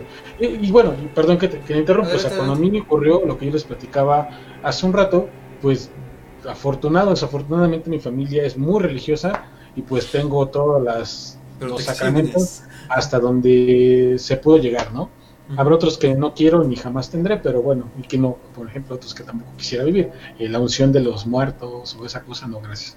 Pero bueno, regresando al punto, este no es una garantía, es, es esa parte, eh, que, que, sea una especie de protección, porque también mi mamá le decían precisamente con mi hermano, cuando pensaban que quizás él iba atrás de él, que si ya lo había bautizado, que si no sé qué, que si no sé cuándo, y pues nomás sí, pues ya tiene esto, nos falta esto otro, pero todavía no es edad, todavía no tiene tres años, qué sé yo.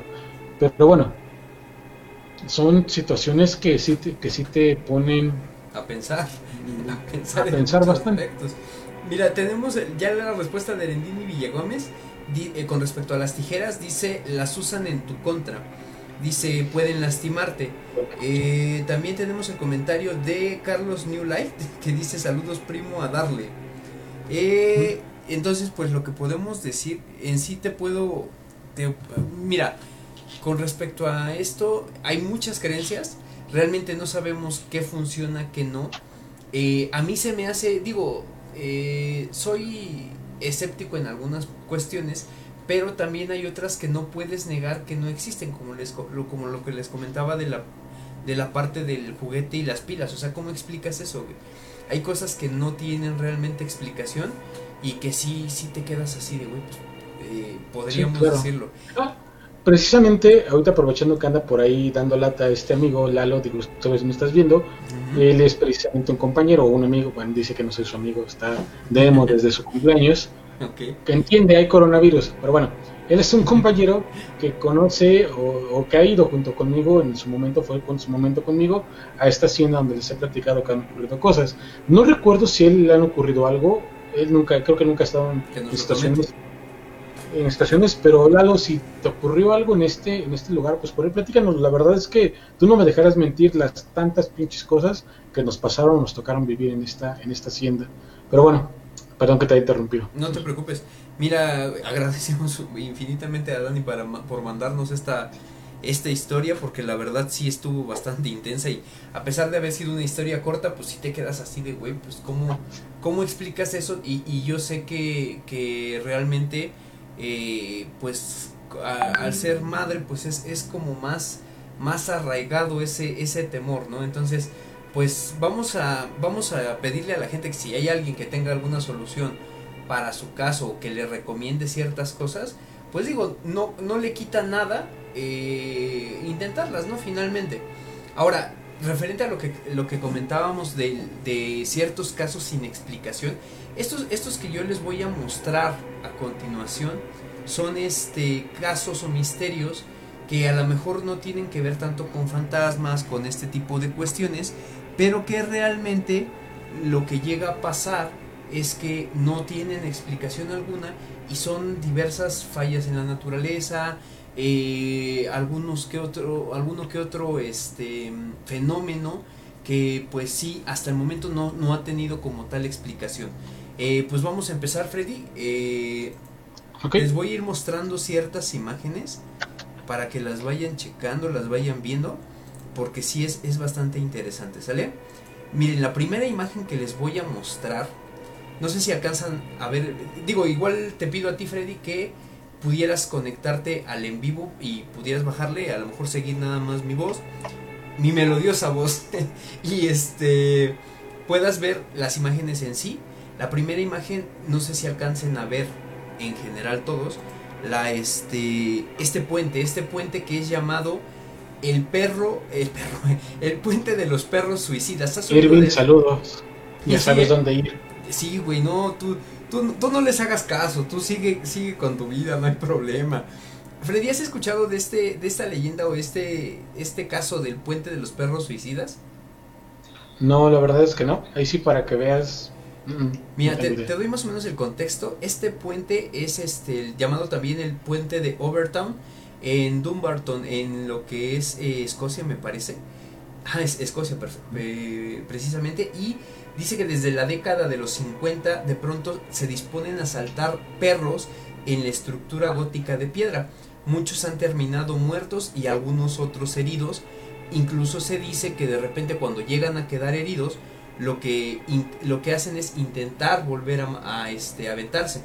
Este, pues algunas explicaciones racionales que llegan a darse son que están relacionadas con el terreno y con ciertos aromas de algunos animales que hay en la parte de abajo y que es lo que hace que los este, perros como que se lleguen a aventar por esos animales. Pero también existe otra, otra explicación que es más paranormal, que dicen que hay una hay un tipo de fantasma, un tipo de, de este espectro que llega a incitarlos a que se avienten. Entonces, no sé qué, qué opinión tengas de esto, Freddy. Pues se me hace, bueno, digamos, si fuera por el tema del olor, se me hace muy complicado que sea esa situación. Por ejemplo, cercano ya a un municipio, un tiempo a la salida había esta fábrica, bueno, decían que era fábrica de, de gelatina, bueno, de grenetina y todo esto, porque molían obviamente huesos y demás cosas para productos X, ¿no? Y había una zona precisamente donde generaban desechos, generalmente lo que no alcanzaba a entrar en los contenedores, pues lo tiraban en esta parte. Y obviamente había perros por la zona, pero pues por mucho que hubiera cosas hay que comer, que hubiera olor de lo fresco y descompuesto, pues yo nunca escuché que un perro se aventara a los contenedores realmente por ello. O sea, con, con, como lo plantean aquí, ¿no? O sea, tan, tan literal de llego, por ahí nos dice este Carlos Newlight, este, me y el perro se avienta, o sea, nunca, nunca vi eso. Entonces se me hace muy extraño que por un olor o por que hubiera algo ahí, realmente hubiera perros que se avienten. Que pueda haber accidentes de perros que se hayan caído por estar intentando tragar, quizás, pero no se me hace algo tan lógico para tener identificado ya una zona como un puente suicida de perros. Así es. No, pues yo la verdad ahí sí no le encuentro. Digo, tal vez sería la explicación más racional aparte de, de, que se avienten por animales. Aunque no creo que todos los perros reaccionen de la misma manera. Dado que pues no, no todos como que tienen la misma raza, las mismas características. Entonces pues está raro. Ahora vamos con la siguiente imagen. Que es justo este. No sé si has visto este, este, estas imágenes, Freddy. Son muy conocidas y eh, básicamente es el misterio o la misteriosa muerte de Elisa Lam. ¿Has escuchado de ella? Me suena de algo. Espérame, espérame, espérame. Me suena de algo, me suena de algo, pero necesito ver la imagen primero porque no sé, algo por ahí pasó por mi mente. Pero bueno, mira, te mientras me aparece a mí también, sí. dame el contexto de, de qué va. Exacto, mira, estas imágenes que estamos viendo son de cámaras de mm, videovigilancia que eh, se difunden el 13 de febrero de 2013 y la mujer que estamos viendo en pantalla mm. es Elisa Lam. Eh, como podemos ver, pues es de un elevador en el Hotel Cecil de Los Ángeles, California, que da, bueno, dicho sea de paso, es un hotel que dicen que tiene como que esa, ese ambiente paranormal en muchos aspectos y ahorita vamos a escuchar por qué. Eh, pues realmente estas imágenes sí parecen sacadas como que de una película de terror y si se sigue eh, creando controversia entre cientos de usuarios de internet de por qué es que eh, desaparece el Lam. Te doy más o menos el contexto. Lo que pasa eh, o lo que graban en estas imágenes es que el Lam está escapando de algo, está escondiéndose, está nerviosa, está tratando de ocultarse, pero no se ve de qué.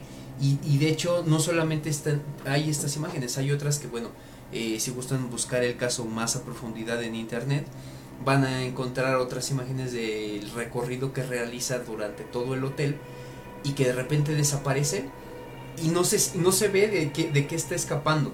Entonces, eh, tiempo después, eh, lo que pasa es que pues, la reportan como desaparecida.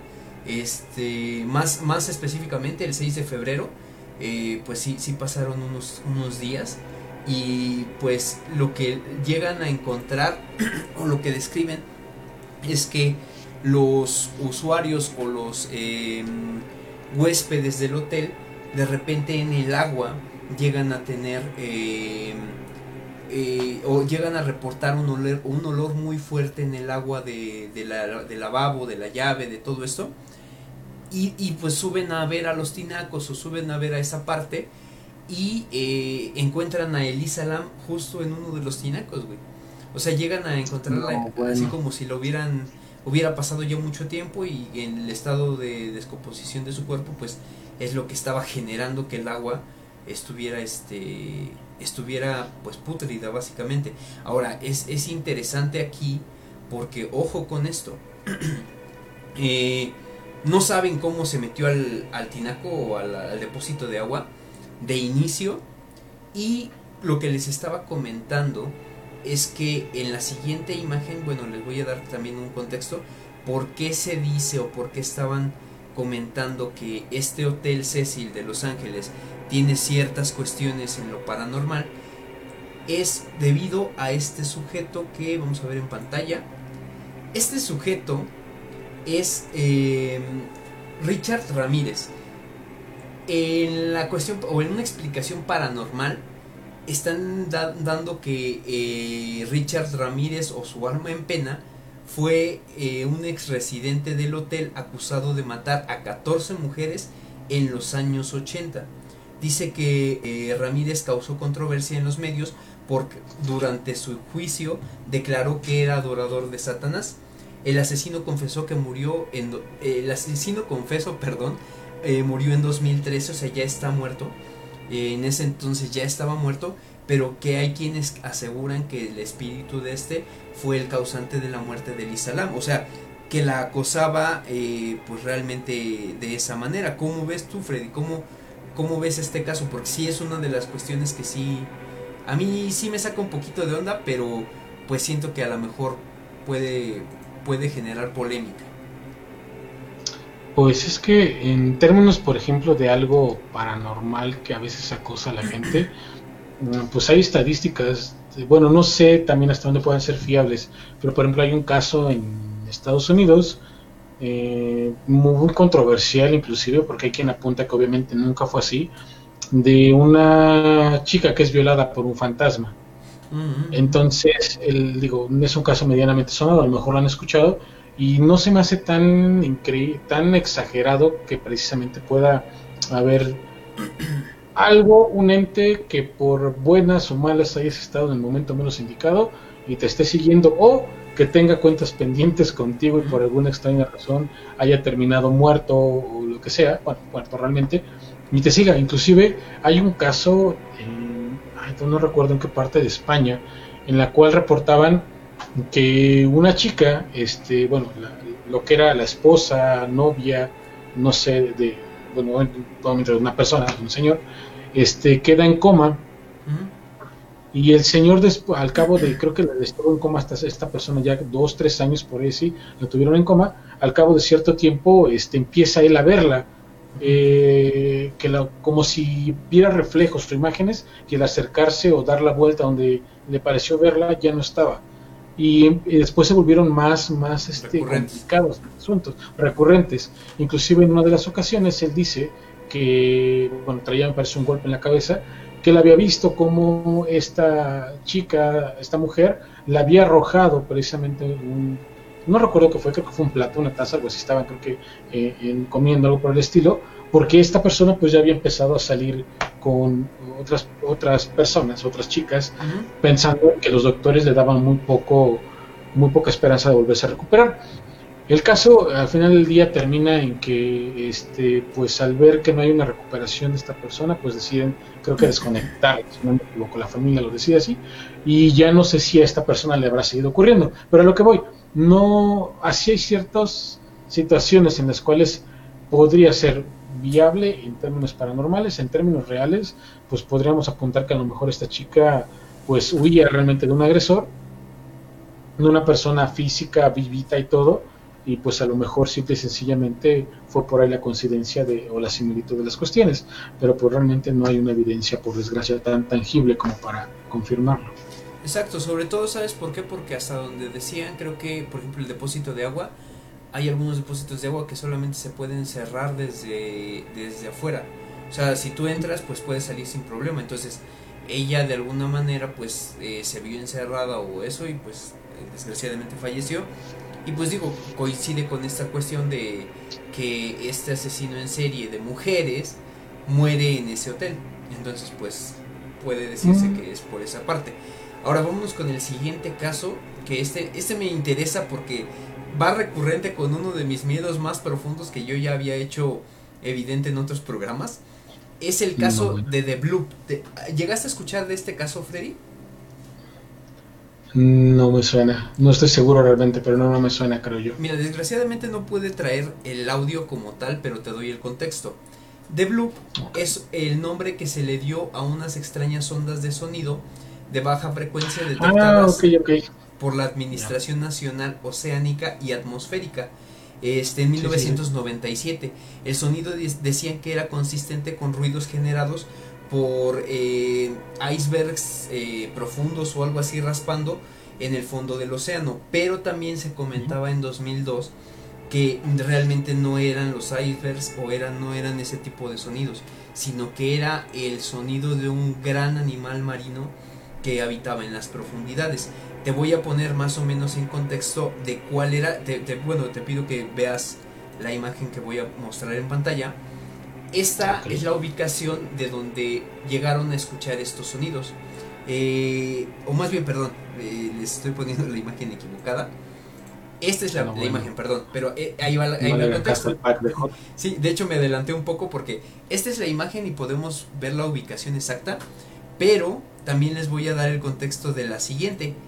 Esta siguiente imagen que les voy a mostrar este, tiene que ver con que eh, justo o es coincidente con que el sonido que llamaron The Blue resulta eh, cercano a la localización ficticia de una ciudad sumergida que menciona H.P. Lovecraft en uno de sus libros y que eh, menciona la ubicación exacta de, la, de Cthulhu. No sé si has llegado a escuchar de este ente este, o de este ser. sí, este, Digo, de este Dios todopoderoso Cthulhu. eh, exactamente, entonces quien no tenga el contexto es un es como dice Freddy, es un eh, algunos lo ven como Dios, algunos como un, un monstruo enorme para que lo puedan visualizar y a mí me da mucho, mira, me da respeto y me da mucho, me impone mucho es esta imagen. Este es Cthulhu.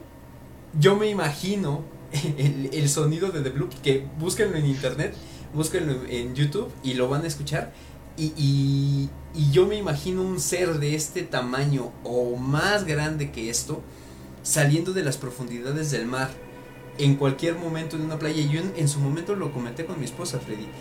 Eh, en una ocasión cuando vimos o fuimos al mar eh, y vimos, eh, ahora sí que ves el mar de noche, yo le dije, imagínate que de repente, así está, ves el mar tranquilo, ves el mar así de manera este, pacífica y de que, de repente de, de las profundidades empezara a emerger una masa tan grande que o sea eh, ni siquiera a lo mejor alcanzaras a notar qué tan inmensa es.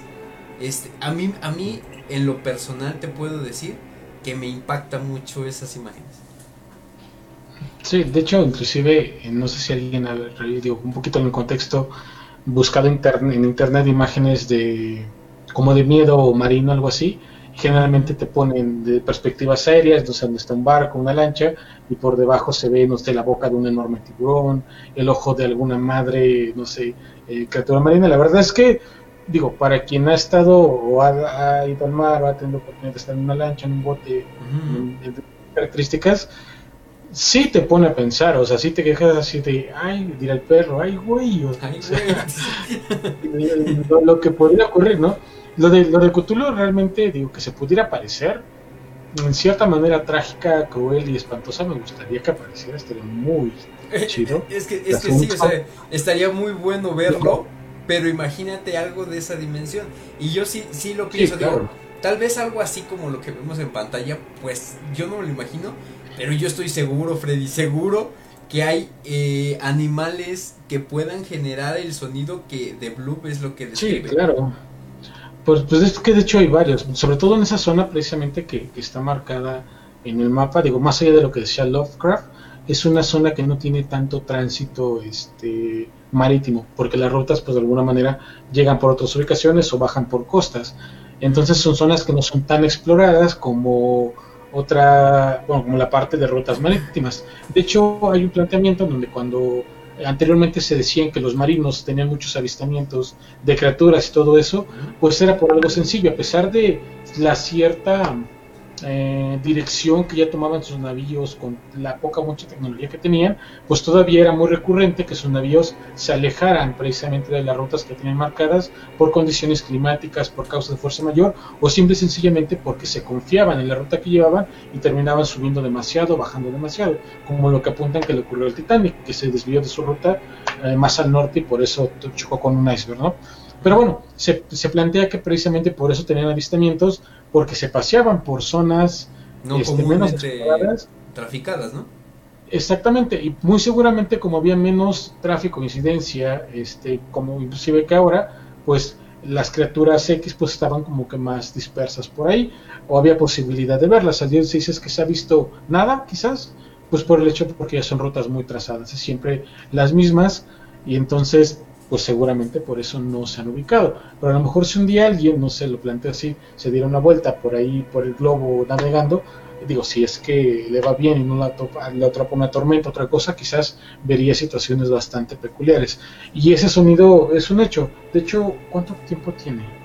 Creo que unos dos años que encontraron un, el cadáver, digo, lo que es muy raro encontrarlo porque generalmente no salen a la superficie lo- los, eh, bueno, los cadáveres de estos animales, de los calamares, Mm. encontraron uno eh, parcialmente eh, devorado, curiosamente, enorme, o sea, hablaban de una cosa que tenía por encima de los veintitantos metros, o sea, es una cosa tremenda, o sea, y se, se- se estima que no es el más grande que pueda existir, porque normalmente estas criaturas se encuentran en lo más profundo de- del océano y pues es muy complicado eh, verlas o, o poderlas inclusive este, tener un avistamiento, lo que platicábamos como el pez remo y todo esto, Así que es. no es frecuente verlo, pero cuando lo ves te impacta la magnitud de criatura y hablando que hay posibilidad de que hay otras situaciones, pues bueno, ¿qué te digo? Digo, a veces como dicen, la, la realidad supera la ficción. Y ahora, sí, claro. ojo, ojo, porque estamos hablando del mar y a mí el mar me impone mucho. Y vamos a continuar hablando con el mar. No sé si has escuchado de lo que es eh, el caso del SS Baichimo, así se llama. Es un barco. Sí, de hecho es que, bueno, es que en temas, no sé si a lo mejor lo puedo confundir por ahí, en temas de barcos hay muchas situaciones o reportes extraños, estos que de repente están comunicando a la costa que está ocurriendo algo, que están viendo algo, y el barco pues no volvió a aparecer. Mira, te muestro las imágenes. Este es el SS Baichimo, como tal. Eh, fue un barco de vapor con un casco de acero construido en 1914 en Suecia y fue perteneciente a la compañía de la bahía de Hudson. Eh, esta embarcación se eh, convirtió en un, en un conocido barco fantasma, porque así se le llamó como tal, que navegaba en las costas de Alaska y ahorita te voy a explicar de hecho por qué.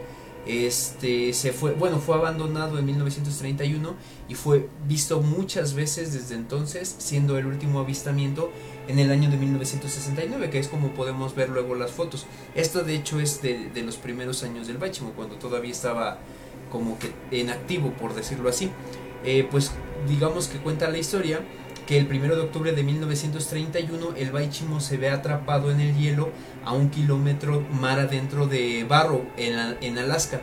Lo que pasa es que de repente al verse atrapado pues la tripulación empieza a evaluar eh, si se deben de quedar o no porque el hielo pues en algunas situaciones lo que hace es quebrar o romper el acero, lo destroza.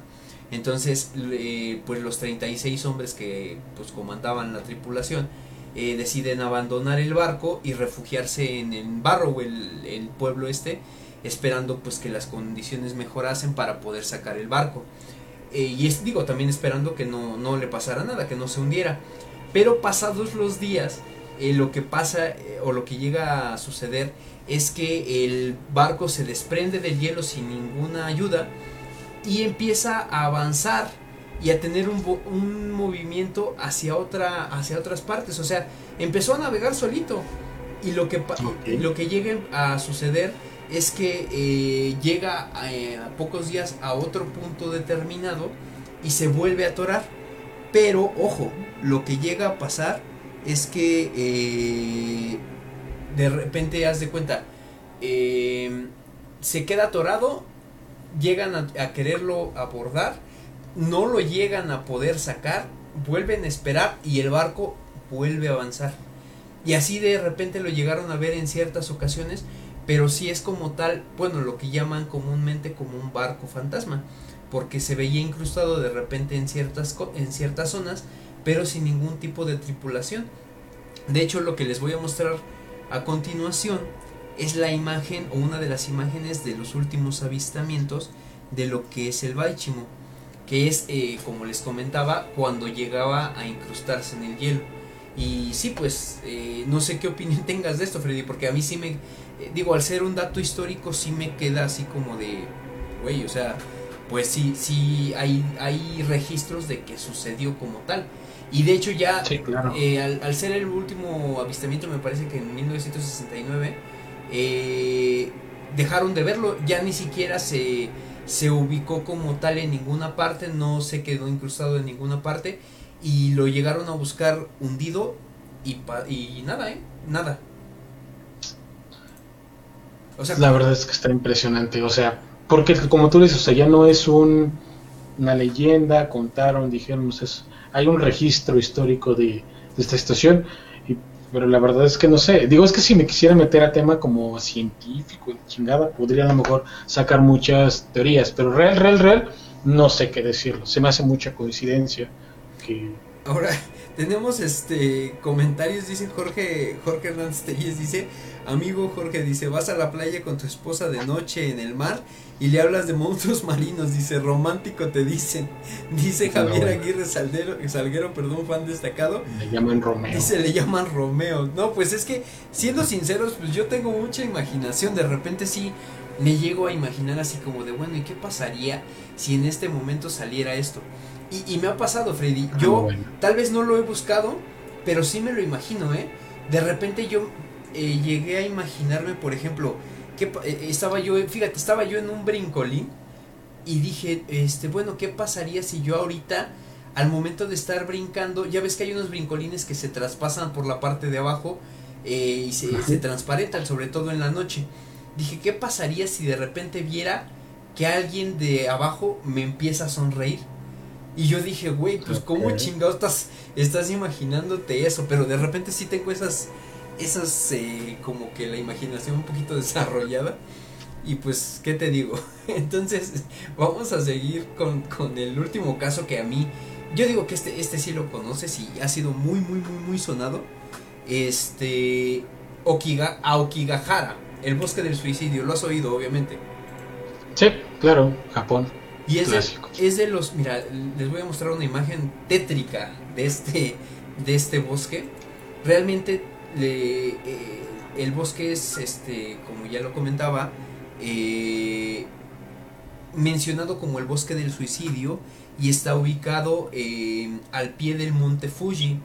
En 2014, más de, do- más de 25 mil personas, digo, dando el contexto del país, se han suicidado o se suicidaron en Japón. Eh, pues un promedio de 70 al día más o menos. Y no sé si haya bajado al día de hoy o haya subido. La verdad creo que es una, es una sociedad que el suicidio como que es constante en, su vida. Y digo, ahorita tú ya nos vas a ilustrar porque finalmente tú eres muy conocedor de la cultura japonesa. Eh, en Okigahara se suicidan cada año hasta donde estaban registrados eh, entre 50 a 100 personas, eh, de 50 a 100 personas al año. Y pues este podemos pensar que también eh, llega, llega un punto donde es muy conocido también eh, un letrero que van a ver a continuación, que les voy a poner. Digo, obviamente no, no tenemos como tal este contexto, o el, el contexto de... Freddy, ¿me estás escuchando? Perdón. Sí, Ah, aquí ando. perdón, es que de repente se apagó. Mírate, eh, eh, Ah, este sí. es el letrero, no sé si ya lo habías visto tú. El letrero como tal lo coloca el gobierno y según lo que yo investigué, registra o dice lo Lo siguiente. entiendo a la perfección. Ahí sí, ya verás. Dice lo siguiente, pensemos una vez más en la vida que te fue dada por tus padres, tus hermanos y hermanas y los niños. No sufras solo antes, contacta a alguien. Y de hecho incluso si se dan cuenta, eh, en la parte de abajo hay un teléfono, en esta parte, a ver si puedo señalarla. Eh, uy, no, no alcanzo, bueno, no, no, no me registra el cursor, pero hay un número telefónico donde puedes comunicarte para pues evitar suicidios. No sé qué opinión claro. tengas tú de esto y si tú tienes mayor contexto en cuanto a la cultura japonesa y por qué se está dando esta situación, porque es muy conocido y de hecho ha sido muy controversial porque incluso hasta hubo un pendejo youtuber que llegó a grabar en ese bosque y que se burló y llegó creo que a encontrar si no me equivoco un cuerpo y que hizo como que comentarios que llegaron no sé si a votarle el canal o no sé cómo estuvo. Mm, del youtuber no sé, pero de la situación sí. De hecho, Japón no es la sociedad que más suicidios tiene. Hay otras socie- sociedades, sobre todo en, la- en Corea, que sí tienen una tasa más grande. Pero Japón, obviamente, eh, la tiene también. Inclusive, este letrero que ahorita se mostró en pantalla no solamente es el único que existe en las inmediaciones del monte Fuji, ya sea en la parte del bosque o inclusive en las laderas no de, de, de pasos común, sino que cercanos a los riscos a- para subir al monte.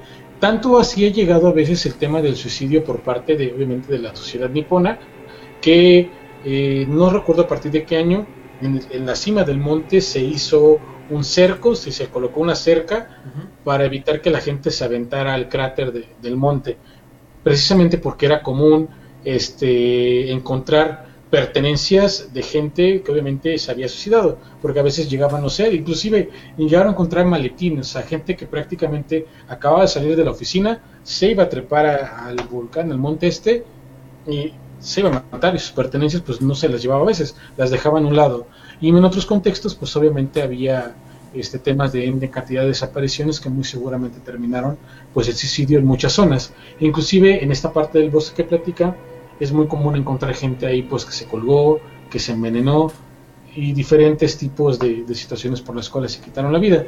¿Por qué ocurre esto? Mm, Pues la realidad es que la sociedad japonesa tiene muchas cosas que yo admiro, que me encantan, eh, que, que exalto, pero también es una sociedad que es muy o demasiado, demasiado preocupada por el que dirán, porque se convive en sociedad, se piensa en sociedad, y cuando tú incumples con los parámetros que marca la misma, te sientes tan deshonrado que muchas veces la única salida que encuentras es quitarte la vida.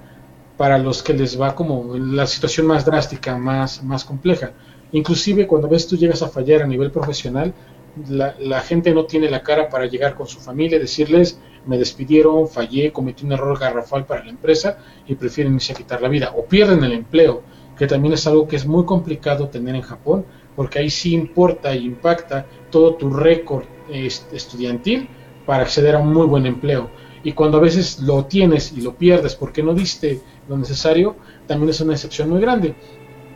Aquí pasa otra cosa curiosa, aparte del suicidio, hay una zona, no recuerdo ahorita en qué parte de Japón, que es como la ciudad de los, bueno, llaman la ciudad de los solteros, no porque de verdad haya gente soltera, sino porque ahí se, ellos se auto exilian a esta parte, eh, gente que pudo haber sido empresaria, que pudo haber tenido mucho éxito, un día desaparece de su familia y termina viviendo aquí. Ellos se exilian por la vergüenza que es regresar también a la casa derivado de haber tenido un fallo a nivel económico o profesional y viven ahí como vagabundos, bueno, entre comillas vagabundos, porque tienen casa de campaña y hasta internet, ¿no?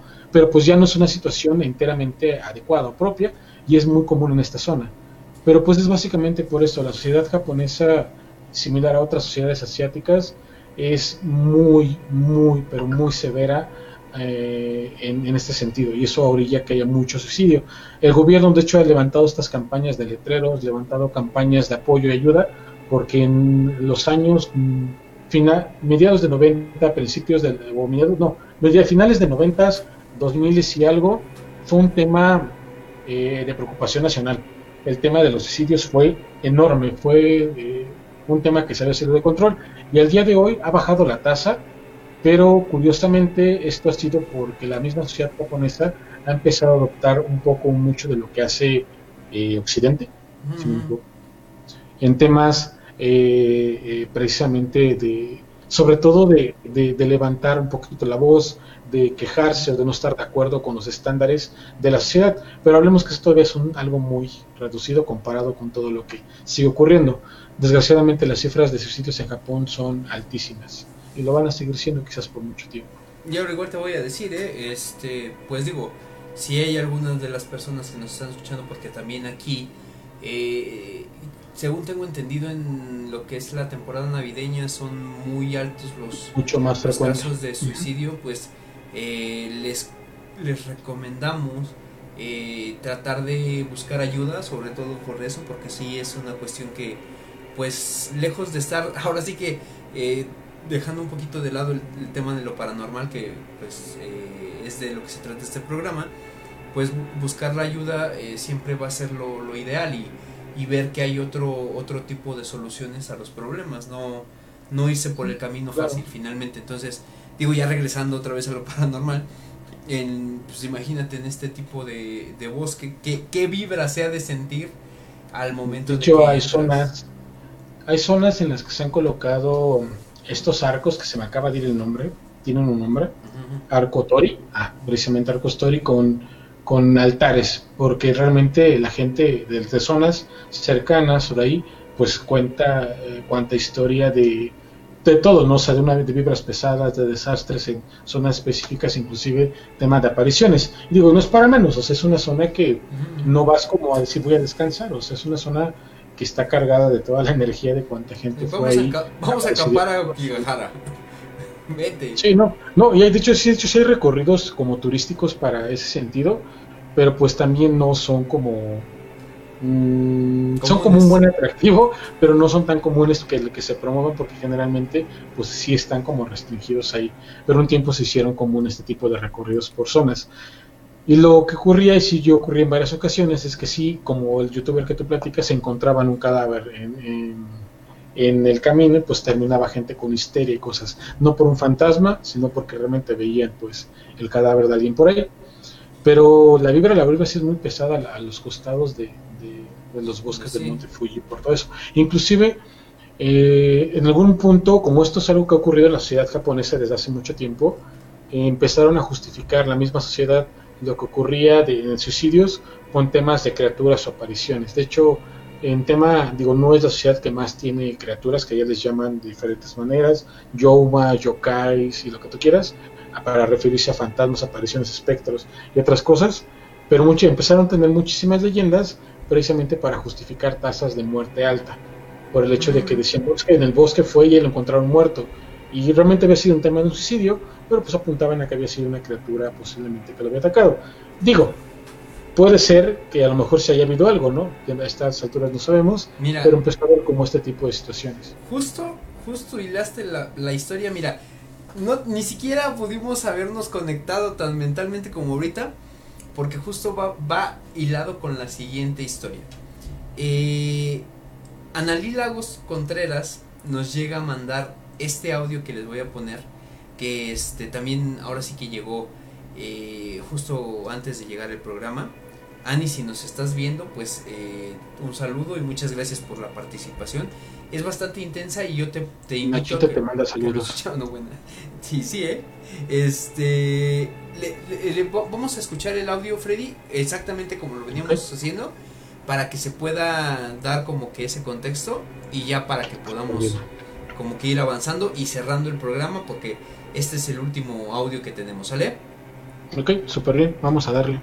Dale.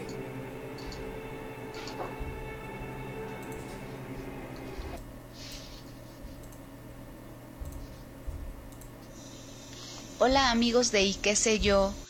El día de hoy quiero contarles una historia 100% real. Fue algo que me tocó vivir cuando era niña y que al día de hoy no le encuentro una explicación lógica a lo sucedido.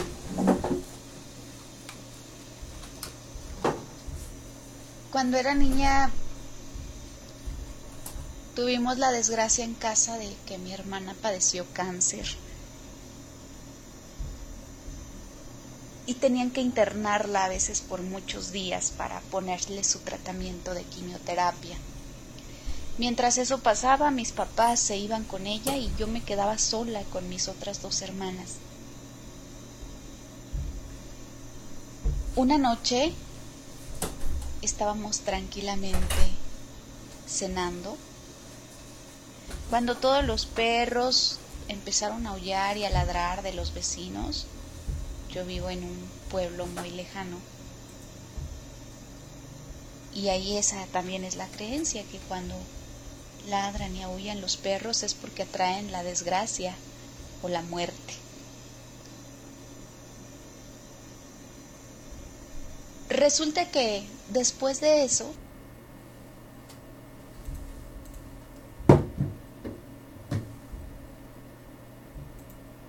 tal vez pudo haber sido como una gracia o la muerte. Resulta que después de eso escuchamos los pasos de un animal muy grande. Tal vez pudo haber sido como un caballo, un toro, o algo muy pesado, se oían los pasos como de algo muy pesado. Rodearon la casa, rodeó la casa corriendo muchas veces. Y nosotras siendo unas niñas nos asustamos mucho. Nos fuimos a la recámara pensando que ahí estaríamos protegidas. Y de pronto ese animal corrió y llegó hasta la ventana de nuestra recámara. Y empezó a rascar y a pegar contra la pared. Nosotras, muy asustadas, no sabíamos qué hacer. Comenzamos a rezar. Y al asomarnos por la ventana, vimos algo, pero no se alcanzaba a distinguir completamente. Pero en efecto era la cara como de un animal entre caballo, perro, no supimos identificarlo. Sin embargo, tuvimos mucho miedo y rezamos mucho hasta que desapareció ese ruido. No supimos para dónde se fue, no supimos qué hizo. Pero al otro día salimos a ver qué había, qué rastro había dejado. El pasto estaba como de medio metro porque nadie había podido ir a cortarlo en esos días. Cuando salimos nuestra sorpresa fue el pasto estaba intacto. Nada de los pasos, nada de donde estuvo rascando, donde estuvo golpeando, no había absolutamente nada. Y es algo que todavía me sigue sorprendiendo y no encuentro cómo pudo haber pasado, qué pudo haber sido. Sin embargo, pues como se tienen esas creencias, en un pueblo pudo haber sido la muerte, pudo haber sido la desgracia que se acercaba a nuestra casa. Esa es mi historia, es muy corta, pero de verdad que cuando vives algo así, no encuentras explicación y por más escéptico que seas, te ves obligado a creer. Es muy corta, pero de verdad que... Cuando Freddy, ya te estoy escuchando. No encuentras explicación y por más escéptico que seas, te ves obligado. Pues ya está, básicamente ya, ya terminó. Pues es que es parte de lo que a veces se dicen. Digo, es muy común, digo, no sé si será por que el pueblo obviamente es pequeño y te enteras como de todo el tipo de situaciones que de repente se presentan, pero eh, eso de del, del, caballo que galopea que genera precisamente que se genera la desgracia, la muerte y demás, pues es algo que se escucha frecuentemente en muchos lugares con diferentes nombres o con diferentes cuestiones, pero generalmente sí genera ese tipo de miedo o ese tipo de, de impresión a quien lo escucha. Digo, no es algo tan cotidiano, más aún cuando sabes de antemano pues lo que te ha platicado quizás ya la gente. Y ahora yo te voy a comentar porque eh, cuando yo recibí este audio lo escucho y empiezo a platicar con Ani, yo le digo que eh, no propia mi historia, pero yo tengo de alguien muy cercano de mi papá que vivió algo similar. Eh, realmente no sabemos, o bueno, él no, no sabe describir qué es lo que vio, pero te doy el contexto. Pasa, eh, e, él generalmente recorre ah, por su trabajo una distancia hacia lo que es la sierra, con dirección a la sierra hidalguense. Eh, hay un tramo en el camino, o bueno, hay, varios tramos que pues eh, llegan a tener cierto misticismo, cierta vibra diferente, pero hay un tramo que a él ya le habían comentado que tuviera este como que cuidado sobre todo de pasar de noche, de este pasar solo, de que tratara de pasar con alguien y que cuando pasara lo que tenía que pasar eh, en ese tramo que no se detuviera, o sea que no se detuviera a ver qué era. Eh, va, va en el camino yo, y, yo, yo ubico la, la, curva porque nos, él nos dijo, ¿saben qué? Es justo aquí donde me pasó lo que me pasó.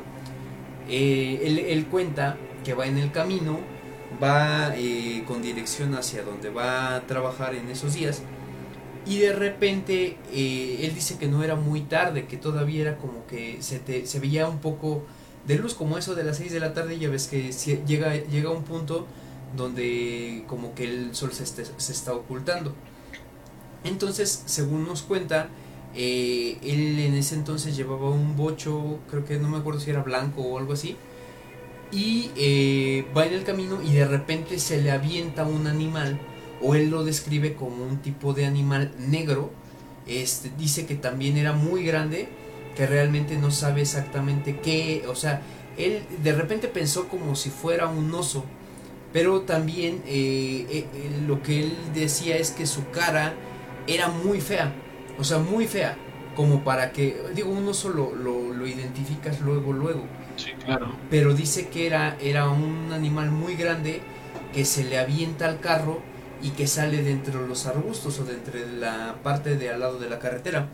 Entonces dice que eh, él como ya había escuchado de cuestiones que le habían recomendado que no se orillara, que no, pues le acelera y dice que incluso hasta llega como que creo que a pegarle un poco al carro y no supo qué era, o sea, él sí lo vio básicamente directamente, ahora sí que directamente a los ojos o directamente frente a frente, pero no, no supo describirnos qué era. Y realmente él sí conoce como que de, de los animales que viven por allá y pues que sí le generó mucho eh, como que duda que habrá sido.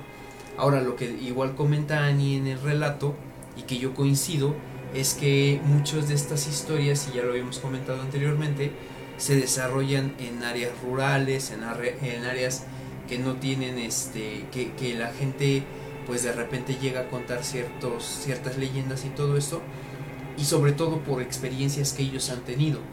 Pero eh, esto sí te puedo decir que mi papá no es de los que le gusten los temas de terror o, los temas así como de, ah, pues lo sobrenatural.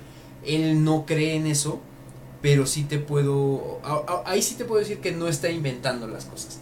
O sea, sí, sí es así como de algo, algo real que él vivió y muchas veces, digo yo, yo en mi afán a lo mejor de investigar eh, como que en el pueblo de, de donde era mi mamá, yo eh, intento investigar, intento platicar de esto con las personas o con ciertos niños, sobre todo con niños en su momento o con este personas mayores que, que no sé, íbamos al potrero y íbamos platicando de esto y yo pues ahí generaba la pregunta, oye, pues, ¿qué sabes de esto? Y lo que ellos de repente llegaban a hacer, y ya lo había comentado en, los programas pasados, es, ¿sabes que No hables de eso porque puedes atraer eso.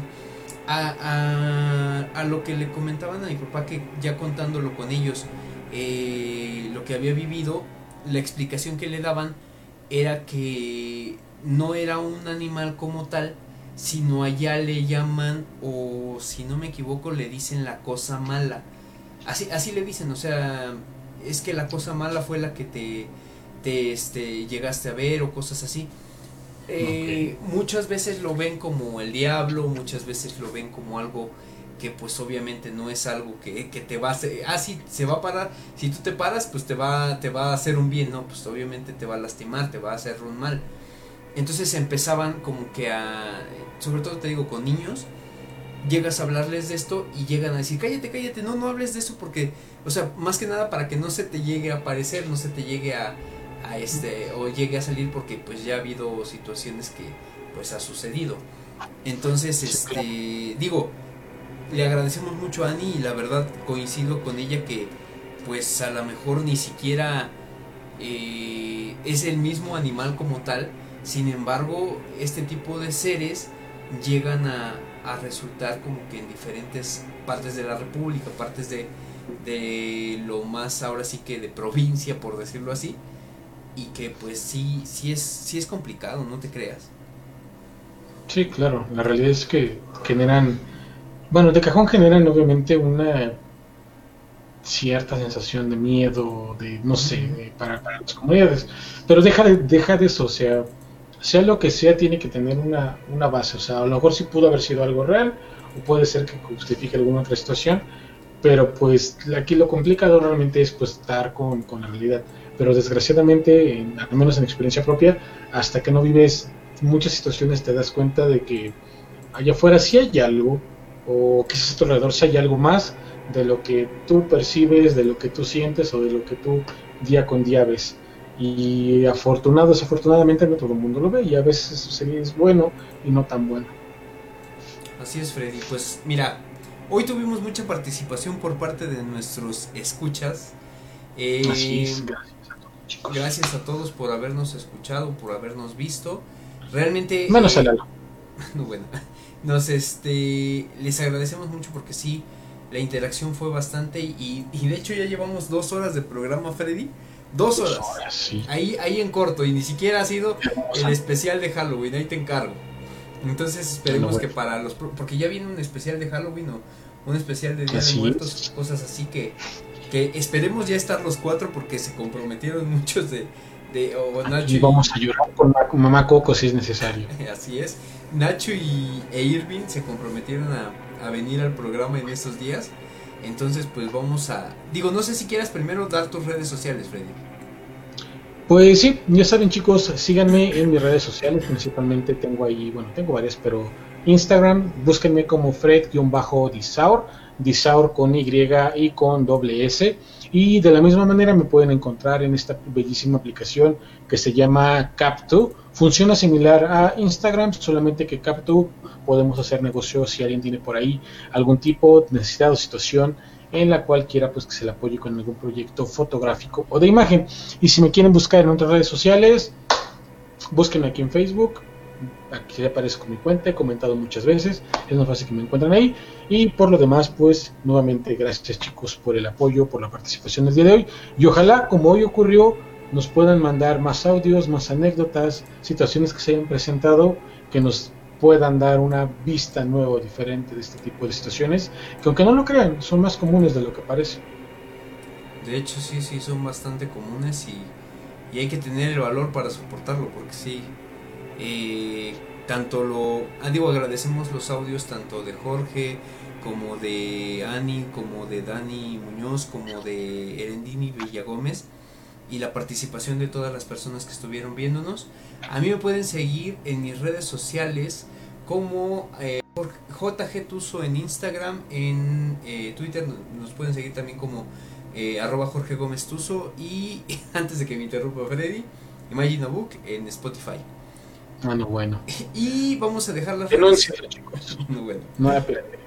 no a la piratería. Estas son las redes sociales que se nos atravesaron hace un momento en, el- en la transmisión. Eh, todos los martes a las 9 de la noche nos pueden encontrar en el programa de qué sé yo en Facebook Live. Eh, ahí estamos haciendo este tipo de programas en vivo para que se puedan conectar con nosotros. Ahí no estamos hablando tanto de, de temas paranormales. Ahí, ahí, ahí los collones de nuestros compañeros básicamente sí le entran porque no estamos hablando de, de cosas así como de este, de este tipo, ¿no?